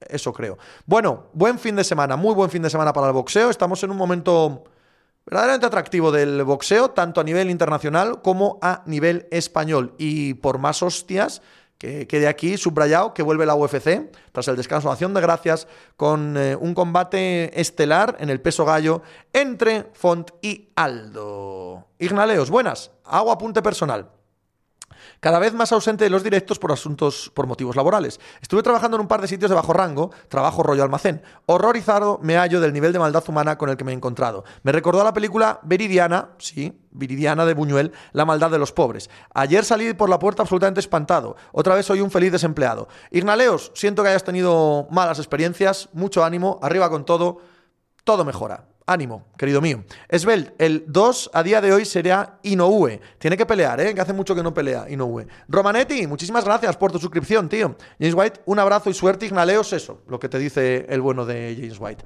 Oye, mundo polideportivo, que nos metemos ya en el fútbol. De lo que he hablado, la carrera de Fórmula 1, la Copa Davis, cualquiera de los combates de boxeo y también de la UFC. Escogedme solo una cosa por ver. Una nada más. Diego Saavedra que hace la pole antes de que acabe yo la pregunta, ya ha dicho que la Fórmula 1. Fórmula 1, Fórmula 1, Fórmula 1. No, Loberno Gente dice Aldo es lo único que quita de la Fórmula 1. Coyote Lizarra dice que Gervonta Davis. James White también dice que el baneamos Al que diga Davis le baneamos a por ello. Dice Candela, suerte Ignaleos, únete a mi sueño de vivir del cuento y no trabajar como Pepe. No se debe trabajar. No se debe trabajar. Trabajar quita muchísimo tiempo, tío. Yo no sé cómo nos dais cuenta. Trabajar quita mogollón de tiempo. No trabajéis. Bueno, la Fórmula 1 aplastante, aplastante. La, elección de la Fórmula 1, lo cual me parece completamente lógico viendo lo que hay este fin de semana. Eh, James White, a no ser que podamos tener nanopodio. Alguien ha dicho boxeo, entre ellos James White, pero la inmensa mayoría lo que vais a ver es la Fórmula 1. Me parece lógico, me parece absolutamente lógico. Eh, James White dice que en cuyo caso me subiré como una rata al barco. Bueno, vamos ya con el fútbol. Ojo, ¿eh? Super sábado, pero super sábado total. Nos vamos a perder mucho. Va a ser todo un multipantallismo imposible eh, de no saber nada lo que está pasando en los partidos. Pero por otro lado, libera el domingo, ¿no? Nos deja el domingo para un montón de cosas. Nos deja el domingo para vivir, porque se juega hoy todo. Todo lo relevante. Y ojito que es mucho en todas las esquinas de Europa se juega hoy. A ver qué estáis diciendo antes de empezar con los partidos. Candelas, quita tiempo de ver a Ford, que el loco tiene más de 100 películas, Marioki, pero ¿qué haces empezando con el Sevilla, por Dios, ni orden cronológico de gaitas? Pues ya ves, Gurruchaga, el trabajo dignifica al hombre, yo debo ser, pues, una mesa de ping-pong, porque no me dignifica nada. Álvaro, Pepe, ¿hay alguien que pueda ganar a Chimaev? Yo lo dudo. Pedro, para sentarse y no levantarse hoy, dejaros las viras lejos para mover las piernas y eso, Zarmos, ¿cómo ves? El font Aldo. Entretenido, muy entretenido, Zar. Tengo ganas de verlo mañana por la mañana. Pasamos, ya digo, al fútbol. Dos de la tarde, Sevilla-Villarreal. Partido de iguales, partido de equipos que se miran en el espejo. Eso hablaba ayer con David Timón en el podcast y lo mantengo si es por nivel de juego, si es por idea genérica que podemos tener de ellos, lo mantengo.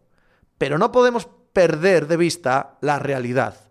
El Sevilla es un equipo campeón, el Villarreal no. Una plantilla, un cuerpo técnico, digo lo actual, no hablo del club en general, que probablemente también, pero no.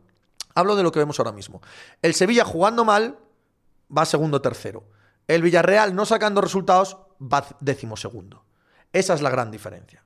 Esa es la gran diferencia entre ellos. Es verdad que a nivel de juego no, no hay tanta diferencia. Es verdad que por talento puedes encontrar en los dos lados. Es verdad que a ambos te los imaginas pasando a octavos en Champions si la cosa se da bien, peleando el cuarto puesto en la liga si la cosa se da bien, con algunos jugadores internacionales que son definitivos, en algunos casos, sí, sí, emperatriz. Si la cosa va mal, el Sevilla va tercero. Y si la cosa va mal para el Villarreal, va a mitad de tabla. El Villarreal es un equipo tendente al empate, en mi opinión, porque con Emery adolecen de colmillo. También es verdad que sin Gerard Moreno les falla el gol. Y en las áreas, Rulli por un lado, la ausencia de Gerard Moreno por el otro, tienen poca dinamita. Y sin tener gran cosa en las áreas, estás jodido, estás vendido. Yo he visto al Villarreal este año dominar partidos contra grandes equipos y dejarlos vivos. Y al dejarlos vivos, estos grandes equipos acaban jodiéndote. El Sevilla es mucho más perro, es mucho más de colmillo retorcido, tiene muchas más claras las cosas es más equipo, a fin de cuentas. Creo que para el Villarreal es un partido muy importante, porque em, no puede ser que estén en mitad de tabla, que no miren a puestos europeos. No puede ser que llegue Navidad y que la idea de meterse en Champions para el año que viene sea prácticamente una quimera. Y desde luego, si pierden con el Sevilla hoy, empieza a ser una quimera. Los puntos de ventaja con todo Dios, que es relevante, son ya insalvables. Pero es que ya se pondría hasta lejos de la Europa League. Teniendo en cuenta que es más que probable en mi opinión al menos, que el Villarreal pueda hacerlo bien en Bérgamo y meterse en octavos de la Champions, va a seguir siendo competitivo en Europa. Viendo lo que hemos visto, eso no significa grandes cosas a nivel clasificatorio en la liga. Es un partido relevante para el Villarreal, que ha tenido a sus pies al Manchester United, al Barça, al Atleti, al Madrid y a todos ellos los dejó marchar con vida. Aunque hoy domine, aunque hoy juegue bien, quiero ver que mate a un buen equipo, a un equipo perro de cojones como es el Sevilla. Álvaro, Emery saldrá a no perder como siempre contra los grandes candelas. Habría que ver al Madrid sin Benzema. Lemarismo, por ese hecho de que no sabe, eh, no sabe hincar el colmillo al que tiene dominado, creo que gana el Sevilla, Hugo. La verdad es que es difícil tener efectividad en las áreas si jugamos sin delantero centro, sí. Ignaleos, claro, el Sevilla tiene jugadores mucho más expeditivos en ambas áreas y jueguen mejor o peor. Merquiades, ¿para cuánto tiene Gerard Moreno? Pues no lo sé. Marioki, ¿cuándo echarán a Emery? Menuda castaña de año para el equipo que tiene. Lemarismo, aunque duele lo de la mela, cuatro meses fuera. Lovernot Hater, Emery te da un suelo alto, pero un techo bajo en superélite. No sé si me explico. Hay un componente de fatalismo en él. Zar Most, eh, te voy. Eh, yo creo que no es para nada un partido de iguales. Lo que ha construido Lopetegui está un escalón por encima de la obra de Emery, tanto en sus picos como en sus valles. No, no, si estoy de acuerdo. Digo que no debería ser así. Pero estoy de acuerdo. Ya es Alex, que bajo ahora ha tenido Alcácer desde que salió del Borussia. Eh, Candelas, creo que Madrid, Barça y Atleti son más fáciles de dominar que el Sevilla. También está bien tirada esa. También está bien tirada. Yankee, entre Lopetegui y Emery, ¿con cuál te quedas? Creo que con Lopetegui creo con Lopetegui. No soy muy fan de ninguno de los dos, ¿eh? pero bueno, el trabajo que ha hecho Lopetegui con el Sevilla es, es, incuestionable. Ciertamente esperaba más de ellos este año, ¿eh? Esperaba más de ellos este año y ojito que esta semana puede ser semana trágica para los equipos españoles en Champions y yo no perdono a ninguno de ellos que se quede fuera de octavos. Ninguno tiene excusa para quedarse fuera de octavos, ¿eh? Ni el Sevilla.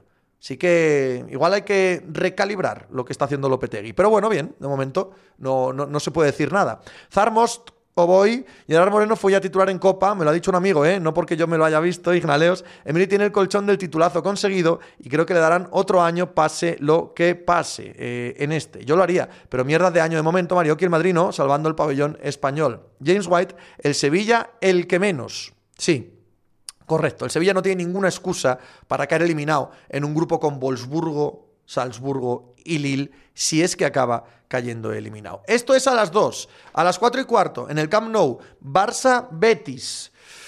Hmm, yo al Betis lo he visto...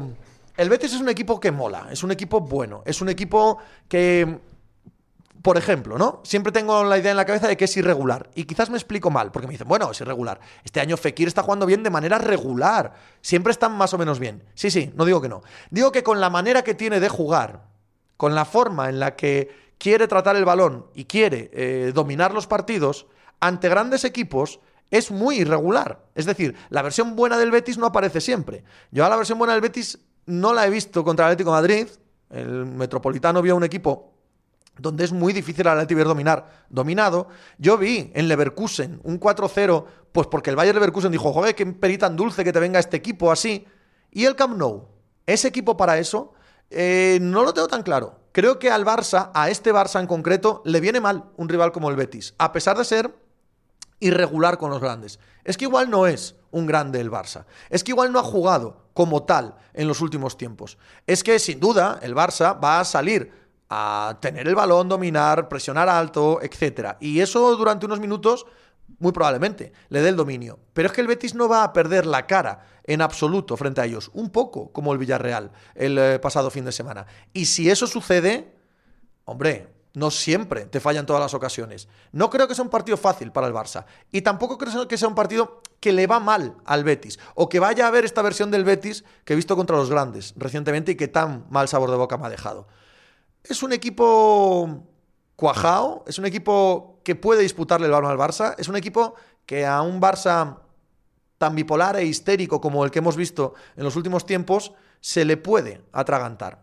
¿O no? o el Barça desde los dos 20 primeros minutos mete dos goles, que también es muy posible, porque ha tenido ocasiones en los últimos partidos para una cosa y para la otra, y entonces sí que aparece este Barça, este Betis Inane, este Betis que los días grandes es un, es un equipo bastante blandiblue, ¿no? Tengo mucha intriga, tengo mucha intriga porque además ya tiene que notarse más cada vez la mano de Xavi. Ya no son dos días, ya no son dos partidos. Ya estamos hablando de que ha habido capacidad para ir trabajando, inculcando ideas y esperando cosas de este equipo. ¿Juega Dembélé? ¿Está Dembélé para jugar de inicio? Eso cambia por completo el ataque del Barça también. Ignaleos, al Betis este año le veo un techo más alto que los anteriores, aunque conserva su suelo bajo-bajo de Álvarez. A este Barça le viene mal todo el mundo. Ignaleos, hombre, si no estás usando a Paco, coincido contigo, gran error, con la falta de gol que tienes es de traca. A ese hombre, si lo pones titular, la racha la encuentra. Mal Emery este año. Ministrín dice, joder, llegó tarde. Jordi, será interesante ver qué propone Xavi después de siete días de entrenos con todos sus jugadores. Muy interesante, Jordi. Estoy muy de acuerdo. Norwich Mouth, sin Fekir, me parece que el Barça se las apaña para un 1-0 bueno. Bueno, Marioki, Dembélé o Mbappé. ¿Ves? Eso es lo mismo que lo del debate de antes de Marce, Marioki. Es una gilipollez. Te agradecería que no me la trajeras aquí. Fandido, el Betis tiene los peores defensas de los equipos eh, superiores al 10. Eh, Yankee, decir que Dembélé es mejor que Mbappé, la canción más eh, tribunera de la porta contando sus dos mandatos. Sí o no, lo que sé es que es irrelevante. Es que da exactamente igual. Lover not hater. Ojalá me equivoque, pero no veo a Dembélé jugando 90 minutos miércoles, domingo, sin romperse. Pues ojalá te equivoques, hombre. Es un jugador que mola muchísimo ver. Es un jugador que mola un montón ver. Ignaleos, están en gran estado de forma Juanmi y William José. Veo goles del Betis. Lo de Juanmi es un punto diferencial en el Betis este año. ¿eh? La aparición de Juanmi es verdaderamente relevante en este equipo. Norwich, la porta dice que Dembélé es mejor que Mbappé y luego intenta cambiarlo por Ferran, ¿Veis cómo no tiene ningún interés eso? Ya Alex, tercer escándalo consecutivo o con que el Betis no tenga a Fekir, basta. Ah, no, hombre, no. No basta con que no tengan a Fekir y lo del escándalo, bueno, ya ves tú. Fandido, firmar una extensión a Dembélé es para que investiguen lo que bebiste o te metiste, Candelas. La Real dándole peña que no sirve al Betis y allí haciéndolo bien James White. A ver lo que dura la aparición de Juanmi, también os digo, no te gusta, no es mal jugador, ¿eh? No es mal jugador. En el Metropolitano, frente al Mallorca, el Atlético de Madrid tiene un partido de estos que en teoría debería parecerse al del Cádiz de la semana pasada. El Mallorca lleva sin ganar desde el 2 de octubre, dos meses, un equipo muy poco competitivo. Este es el equipo con el que sueña el estado actual del eh, Atleti del Cholo Simeone, donde puedes poner a tres centrales y juguetear con que sean cuatro en fase ofensiva, defensiva, tres, pones a Hermoso ahí, dejas al otro libre, puede jugar Luis Suárez todo el rato. Fantaseas con este tipo de eh, equipos para poder seguir manteniendo buen resultado, buena racha, crecer en confianza, etcétera, sin tener que plantearte las grandes preguntas filosóficas que sin ninguna duda asaltan al Atlético de Madrid, pero ante rivales de otro calibre, ante rivales como el Mallorca, puedes tirar con tu plan inicial y que este no sea malo en absoluto. Dalvadrez, ¿renovarías a Dembélé, Pepe? Depende del precio, como siempre, y depende de lo que yo pueda pagar, pero sí me parece un muy buen jugador, sí.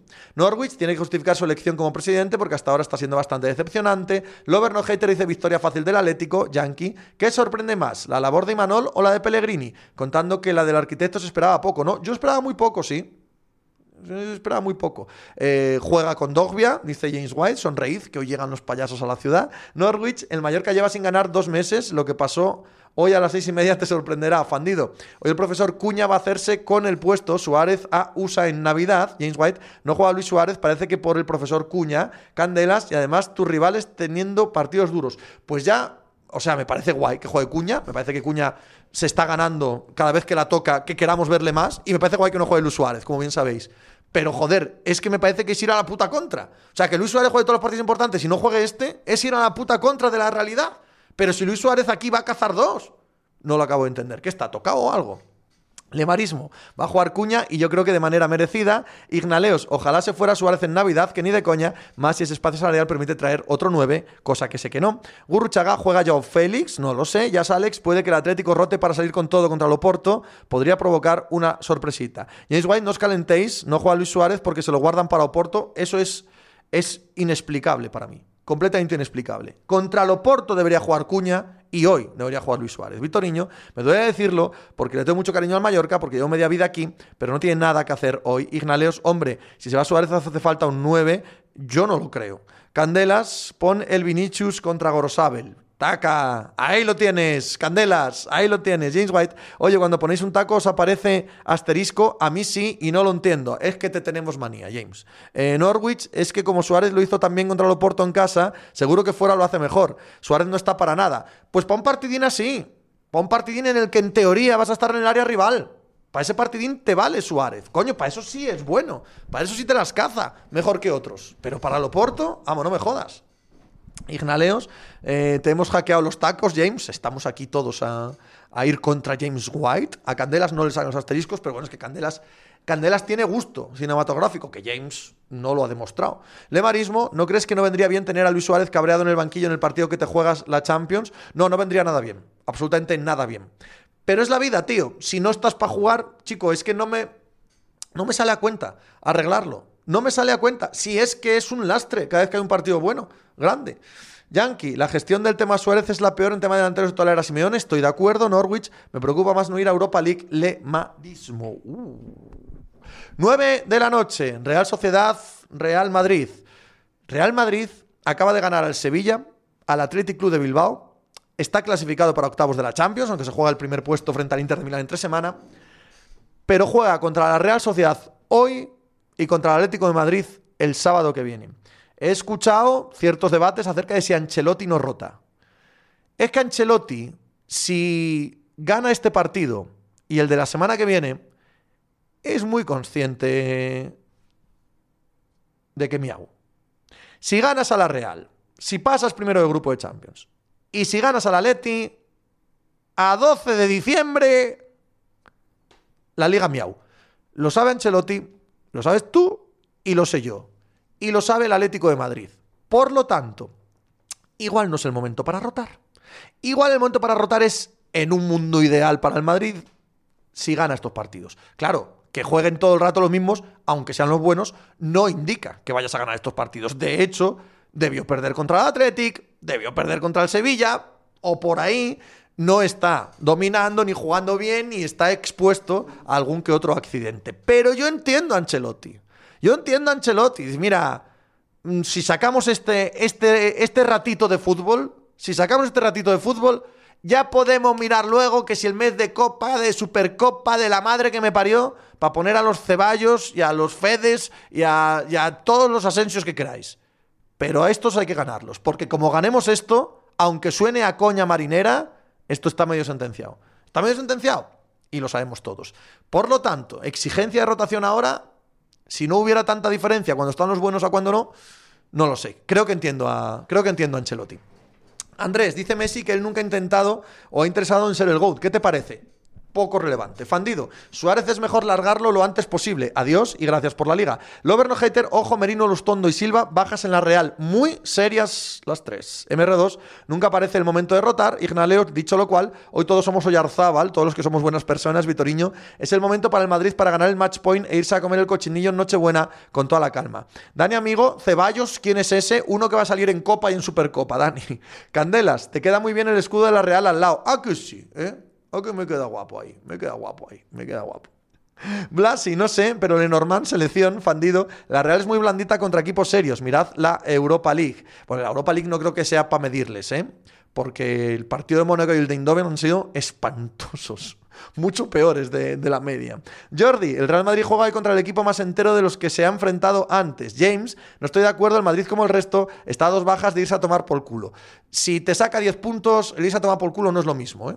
No es lo mismo. Marioki, podéis ir encargando el medallón Magic Andreu MR2 y a mí, que dijimos que en marzo estaba sentenciado, hemos sido muy conservadores, lemarismo. Vaya, a algunos se le olvida muy pronto que Suárez lleva 8 goles y 2 asistencias en la temporada actual y que hace medio año te dio una liga. MR2, calla, calla Marioki, no hay que venirse arriba siempre con el contragafe Norwich. El Madrid no está jugando bien y se le vienen partidos complicados, pero está sacando los partidos adelante y nadie más lo está consiguiendo. Dicho eso, yo creo que hoy es un partido para la Real, ¿eh?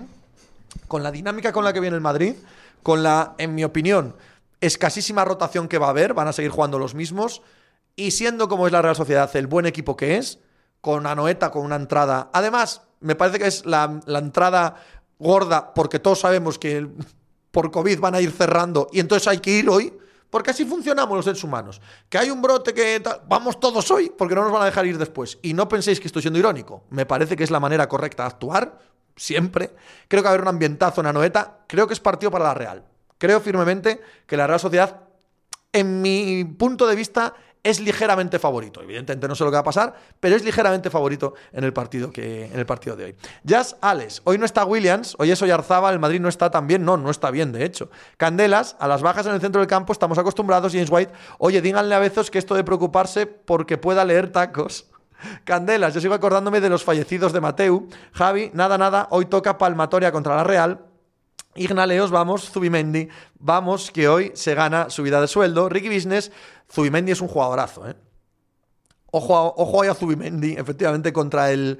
Eh, a veces. Eh, Blandiblu, centro del campo del Real Madrid, cuando acumulan muchos esfuerzos seguidos. Ricky Business, hola Pepe, perdona que acaba de llegar. ¿Esta semana de puente habrá mínimo de veterano? Sí, Ricky. Zarmos voy. ¿Cuántos de los cuatro favoritos dejan puntos hoy? Veo que igual se atragantan los cuatro. ¿Quiénes son los cuatro favoritos? Porque yo al Barça no lo meto entre favoritos. Eh, de los otros tres pueden atragantarse. No, yo creo que el Atleti no. Yo creo que el Atleti gana fácil. Eh, James White, hoy Zubimendi tiene que opositar a las rayas canallas. Eh, o al revés, ¿no? Hoy Zubimendi tiene que, tiene que convertirse en el siguiente Odriozola, en el siguiente Yarramendi y tal, que paguen 70 millones por él o algo así. Dálvarez pinta partidazo, pero sin Merino se puede ir. Pocho 0-3. MR2, hoy gana la Real y verás para aguantar al Luismi el Discord, Lemarismo, que hoy gana el Madrid 0-1 con gol de penalti, que no es, y haciendo un partido espantoso, lo saben hasta en Cancún. Macho, que saquéis los árbitros también hoy, joder. Es que es, que es, de, es de coña, macho. Toda la semana aguantando el Madrid que no le pita, que no le pita, no que lo van a pitar, que lo van a pitar, es de puta coña. Casi prefiero que me habléis de declaraciones de la porta. Candelas, se debería hablar de Zubimendi a diario, meterlo porque sí en conversaciones. Fandido, hoy veremos a Casemiro soltar coces e irse sin tarjeta, ¿veis? Otro. Luismi, como me conoces, Gurruchaga, Zubimendi bien rodeado, habrá que verlo sin Silva y Merino. James Na, la diferencia es que este es bueno de verdad, este es muy bueno. Zubimendi es muy bueno, estoy de acuerdo. Candelas, nos pagan 70 por Zubi y vuelven dos años por 30. Claro, los negocios que hace la Real con Florentino siempre son así, siempre son estupendos. Bueno, gran jornada de la liga hoy, en sábado. ¿Cuál de los grandes aspirantes al título pierde puntos hoy? No voy a decir grandes aspirantes, que es mentira, porque si no vais a sacar al Sevilla. Sevilla, Barça, Atlético Madrid, Real Madrid. ¿Cuál es el que tiene más posibilidades de perder puntos hoy? ¿O cuáles de ellos? Yo creo que pierde puntos hoy el Madrid y el Barça. El Madrid y el Barça creo que pierden puntos hoy. Eh, Lover en el Madrid, eh, Candelas, Madrid, a mi corazón, Fandio ninguno, Most el Barça, ya sales el Madrid, Lusocao, y pensar que la Real hace unos años se miraba en el espejo del Sporting para aspirar a crecer. Ninguno, ninguno, ganan todos, Madrid, todos menos el Madrid, confío honestamente en la Real, son mis chicos. Gracias, Castor Troy, por tu suscripción. Dices que el Barça pierde puntos. El Madrid, Dálvarez jugará Casemiro, tiene cuatro tarjetas y viene el Aleti, yo creo que juega Casemiro, sí. El Madrid gana por inercia, el Madrid, Barça aspirante al título, no, el Barça no es aspirante al título, por eso he, modificado la frase. Roberto Sapus Real de Madrid, el MR2 dice que el Madrid, mira, mucha gente pierde, o sea, piensa que va a perder puntos en el Madrid. Yankee se pregunta si Zubimendi selección, está muy caro ir a la selección en el centro del campo, muy, muy caro. El Sevilla empata, dice Pedro. En fin, eh, eh, para la producción, la producción hoy regular, ¿eh? En segunda división, la segunda división este fin de semana es toda trampa, toda absolutamente trampa. ¿Por qué? Porque el partido más interesante se jugó ayer. El Huesca ganó al Valladolid 3-2. Esto abre la idea a los equipos buenos de segunda que no han empezado bien a pensar que pueden entrar en playoff, porque el, Valladolid está perdiendo muchos puntos. Pues bien, los partidos grandes son de lunes. Casi no hay partidos en fin de semana, porque al ser lunes festivos han pasado muchos para el lunes. Lunes de tarde, Zaragoza, Eibar. Y lunes de noche, Girona, Leganés. Partidos verdaderamente interesantes para los mierdas que tenemos la obligación de seguir la segunda división que tenemos a nuestro equipo ahí. Los demás no hace falta que lo veáis. Bundesliga. Ayer el Leipzig perdió esto le aleja pues como al Barça, por completo, de cualquier pelea en la liga. Es más, parece que Jesse March, el entrenador norteamericano, está en la picota y puede ser despedido. Lo cuento aquí porque creo que es interesante en un, eh, en un proyecto tan estable, tan sensato como el del Red Bull, echar a un entrenador no parece lo más obvio. Y claro, porque hoy a las seis y media de la tarde tenemos The Klassiker, el Borussia de Dortmund, Bayern de Múnich. Solo un punto les separa. Es día del Borussia Dortmund de ganar, si de verdad aspira al título de la Bundesliga, aunque no nos lo creamos, porque puede aprovechar que el Bayern de Múnich está en una dinámica social complicada, tanto con Lewandowski filtrando que se quiere ir, con los jugadores no vacunados, entre ellos Kimmich, siendo el centro del debate social en Alemania, con eh, los socios oponiéndose al dinero que llega de Arabia Saudí, muchos jaleos en un equipo que por otro lado es prácticamente perfecto. Siendo prácticamente perfecto, ha dejado algún que otro resultado sorprendente y negativo. Y el Borussia Dortmund ya tiene a Haaland de vuelta. Si hay Bundesliga, pasa por este partido. Así que creo que en Europa el partido más entretenido del fin de semana, más interesante, el más llamativo, es este, que además nos permite esa gloria de volver a ver el GIF de Marco Royce contra Lewandowski, la primera vez que se enfrentaron, una vez que Lewandowski abandonó el Borussia de Dortmund, cuando se miran Tom Fadaus y acaban riéndose, que es uno de los mejores GIFs de la historia de la humanidad. Y siempre que hay un Borussia Dortmund, Bayern de Múnich, podemos disfrutar de él. Candelas, ¿hay pelea por liga en Bundesliga acaso? Y sé que solo hay un punto entre ambos. Pues sobre el papel sabemos todos que no, Candelas, pero ¿y si gana hoy el Borussia? ¿No? Se pone por delante, el Bayern está en dudas, llega ahora el parón de Navidad. Bueno, no, no pongamos el carro delante de los bueyes. Ignaleos, creo que en este partido habrá unos 19 goles. Lemarismo, cuidadín que está el Cibor, Marioki. Hoy se juega con público, sí, pero 20%, no con toda la grada entera. Lover Not Hater, esta semana vamos a sufrir la ira de Lewandowski. Juanjo, hoy ganamos con gol de Royce. Ojalá. Candelas, si hay Bundesliga pasa por Haaland, sin duda, hombre. Claro, o sea, sin Haaland no hay ninguna duda que no hay Bundesliga. Vitoriño, Westfalen con poco público no es lo mismo, totalmente de acuerdo. El socio está Haaland, está Haaland, Dálvarez. ¿Ves este o el Aleti? O los coches, todo, Dálvarez, todo. Y el Oklahoma State. voy a poner cinco pantallas, no voy a entrar de nada a ese momento. Roberto Sapu, si está el Android todo puede pasar, Jordi. Si el Bayern pierde hoy, el Barça paga los platos rotos o si gana también, hombre, esto, de considerar que los equipos ahora salen más concienciados eh, me parece un poco de película de Disney, chicos, o de campeones, ¿no? O de Oliver y Benji. Ahora nos vamos a. Salen, juegan y ganan porque son mejores o no, pero más o menos va todo el mundo siempre bien de motivación en un partido de Champions. Sean, el sábado tarde estaremos entretenidos. Norwich, yo creo que la Bundesliga pasa porque el Bayern recibe una sanción de menos 18 puntos, que solo saca un punto. Que no nos hagamos los guays, que esto es así. Candelas, jalan une al mundo del fútbol. A alguien no le gusta el socio. ¿Qué programa utilizas para poner la multipantalla en la tele? El VLC, el socio. Dálvarez, ¿en qué minuto mete el 0-1 Lewandowski? En el 3, primer balón que toca, como siempre. Candelas, Miogla decía que quieren reventar al Barça y no lo querían reventar en condiciones normales. Ya les metido en 8, quiero decir. Y además, que quieras, ¿qué significa? ¿Que haces así, apretas mucho los puños y entonces juegas mejor? Eh, Candelas, VLC es absoluta crema. Para mí me va, me va de escándalo el VLC. Si no, no podría tener la multipantalla como tengo yo, porque además me permite cambiar los tamaños y según, según van cogiendo interés los deportes que estoy viendo, los cambio de tamaños, los muevo. Paso más tiempo con eso que viendo el partido. También es un fin de semana serio en la Serie A, muy, muy serio. Tenemos el Roma Inter, el Inter en los últimos dos, tres semanas cuatro jornadas, el mejor equipo de la Serie A, ya a dos puntos del liderato del Napoli, eh, tras haber empezado mal la temporada. La Roma de Mourinho, un equipo complicadete. Y ojo a este partido, Napoli-Atalanta. En el Napoli, lesionado Osimen, lesionado Anguisa, fuera Colubalí, Probablemente fuera Fabián Ruiz. Dicen que igual no está Insigne. O sea, fuera todo Dios. Si el Napoli pierde, el Atalanta se pondrá también a dos puntos. Se suma a la lucha por el título del Atalanta, la Atalanta, Napoli, Milán, Inter por delante, pero Atalanta tiene un, un día hoy para reivindicarse, un día hoy para decir, a nosotros no nos dejéis para atrás. El partido del Inter es a las 6 de la tarde, el partido del Napoli es a las 9 menos cuarto de la noche. Y por concluir con la Serie A, también se suma al Super Sábado porque todos los candidatos al título, los tres candidatos al título, juegan hoy. Y juegan los tres fuera de casa. A la una y media de la tarde, West Ham Chelsea. West Ham, uno de los grandes equipos de la temporada. El West Ham de Fornals y de Declan Rice. Pero el Chelsea, el mejor equipo del mundo ahora mismo, en mi opinión. Al menos el más sólido. Aún así, tampoco saca todos sus partidos en una Premier League muy igualadas. Es partido interesante. Luego a las 4, Liverpool frente a Wolverhampton. Y a las 6, Manchester City, Watford. Los tres candidatos al título jugando de seguido en este mega super sábado del demonio de fútbol.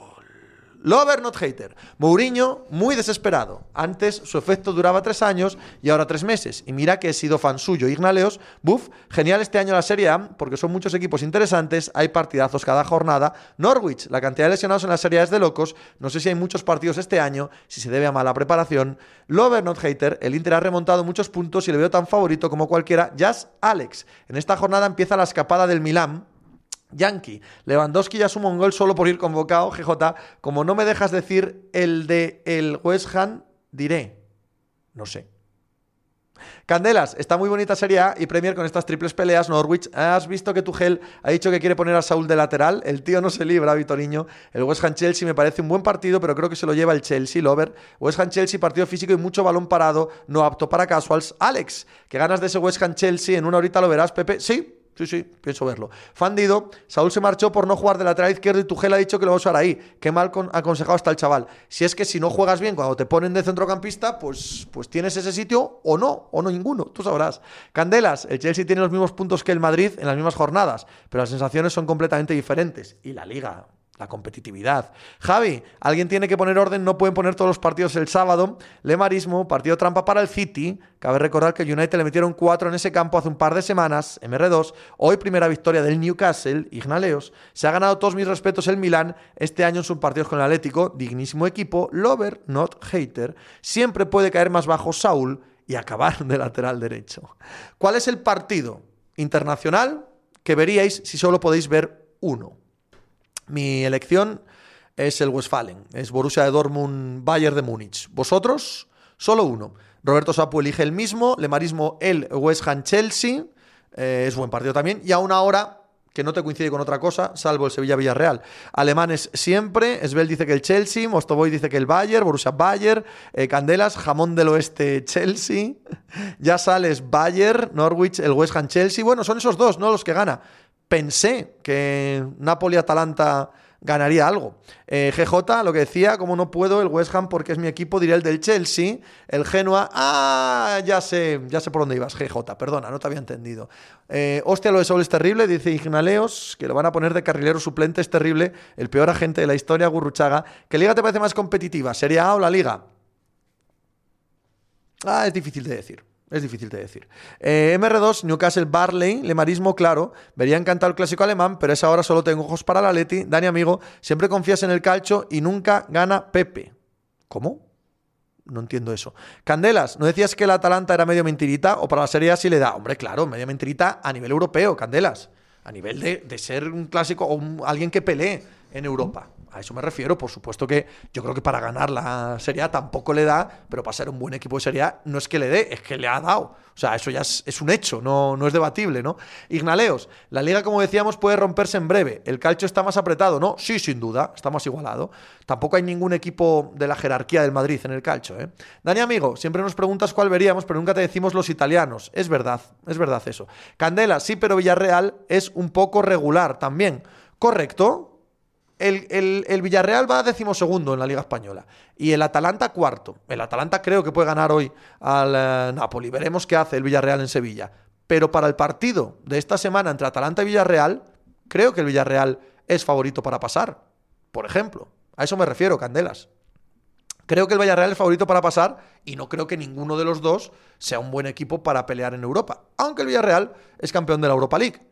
Cosa que no puede decir el Atalanta ni nada que se le parezca. Javi SP, ¿por qué todos los partidos en sábado? ¿Por la Champions? Sí, claro. Sí, sí, última jornada de Champions y todos los equipos de Champions quieren jugar en sábado, evidentemente. En fin, que ha sido un sábado muy entretenido, muy divertido. Vamos a hacer una raíz para ver qué dice Alejo Gitti. ¿Crees que Gasperini se guardará a Zapata de cara al partido de Champions? No, no lo creo. No lo creo. Creo que para ellos es muy importante eh, ganar hoy, a, ganar hoy al, eh, Napoli. Emery es entrenador para la Europa League, va a ir cagado a Italia y perderá. Eh, Candelas me dice que John Ford te bendiga. Yo digo lo mismo, querido John Ford, querido Candelas. ¿A ah, quién hacemos la raíz? ¿A quién hacemos la raíz? ¿Quién anda por ahí de los nuestros? Por favor, cuéntenme quién anda de los nuestros que le podamos hacer una raíz como Dios manda. NBA Adictos. Está NBA Adictos. Pasaos a charlar de NBA con los buenos de NBA Adictos, así que para allá os mando. Para allá os mando con la buena gente de NBA Adictos, que son una gente majísima. Dictos, si no me equivoco al escribirlo. No me he equivocado al escribirlo. Mañana NFL, mañana aquí a las 11 de la mañana hablamos de toda la jornada 13 de la NFL, que no, que no es la última con Bye, que ayer me equivoqué, o llevo toda la semana equivocándome en el podcast y me lo han hecho saber amablemente un montón de amigos y amigas. Y Ciar, no me olvido de ti. Em, efectivamente, no es la última con eh, Vice, pero sí la que tenemos esta semana. Así que mañana aquí a las 11 para hablar de todo lo que ocurra o lo que va a ocurrir en la jornada de la NFL. Y lo dicho, que ha sido un enorme placer charlar con vosotros, que paséis un gran sábado, este gigantesco sábado de deporte, sobre todo gigantesco sábado de fútbol. Un fuerte abrazo, ala y placer por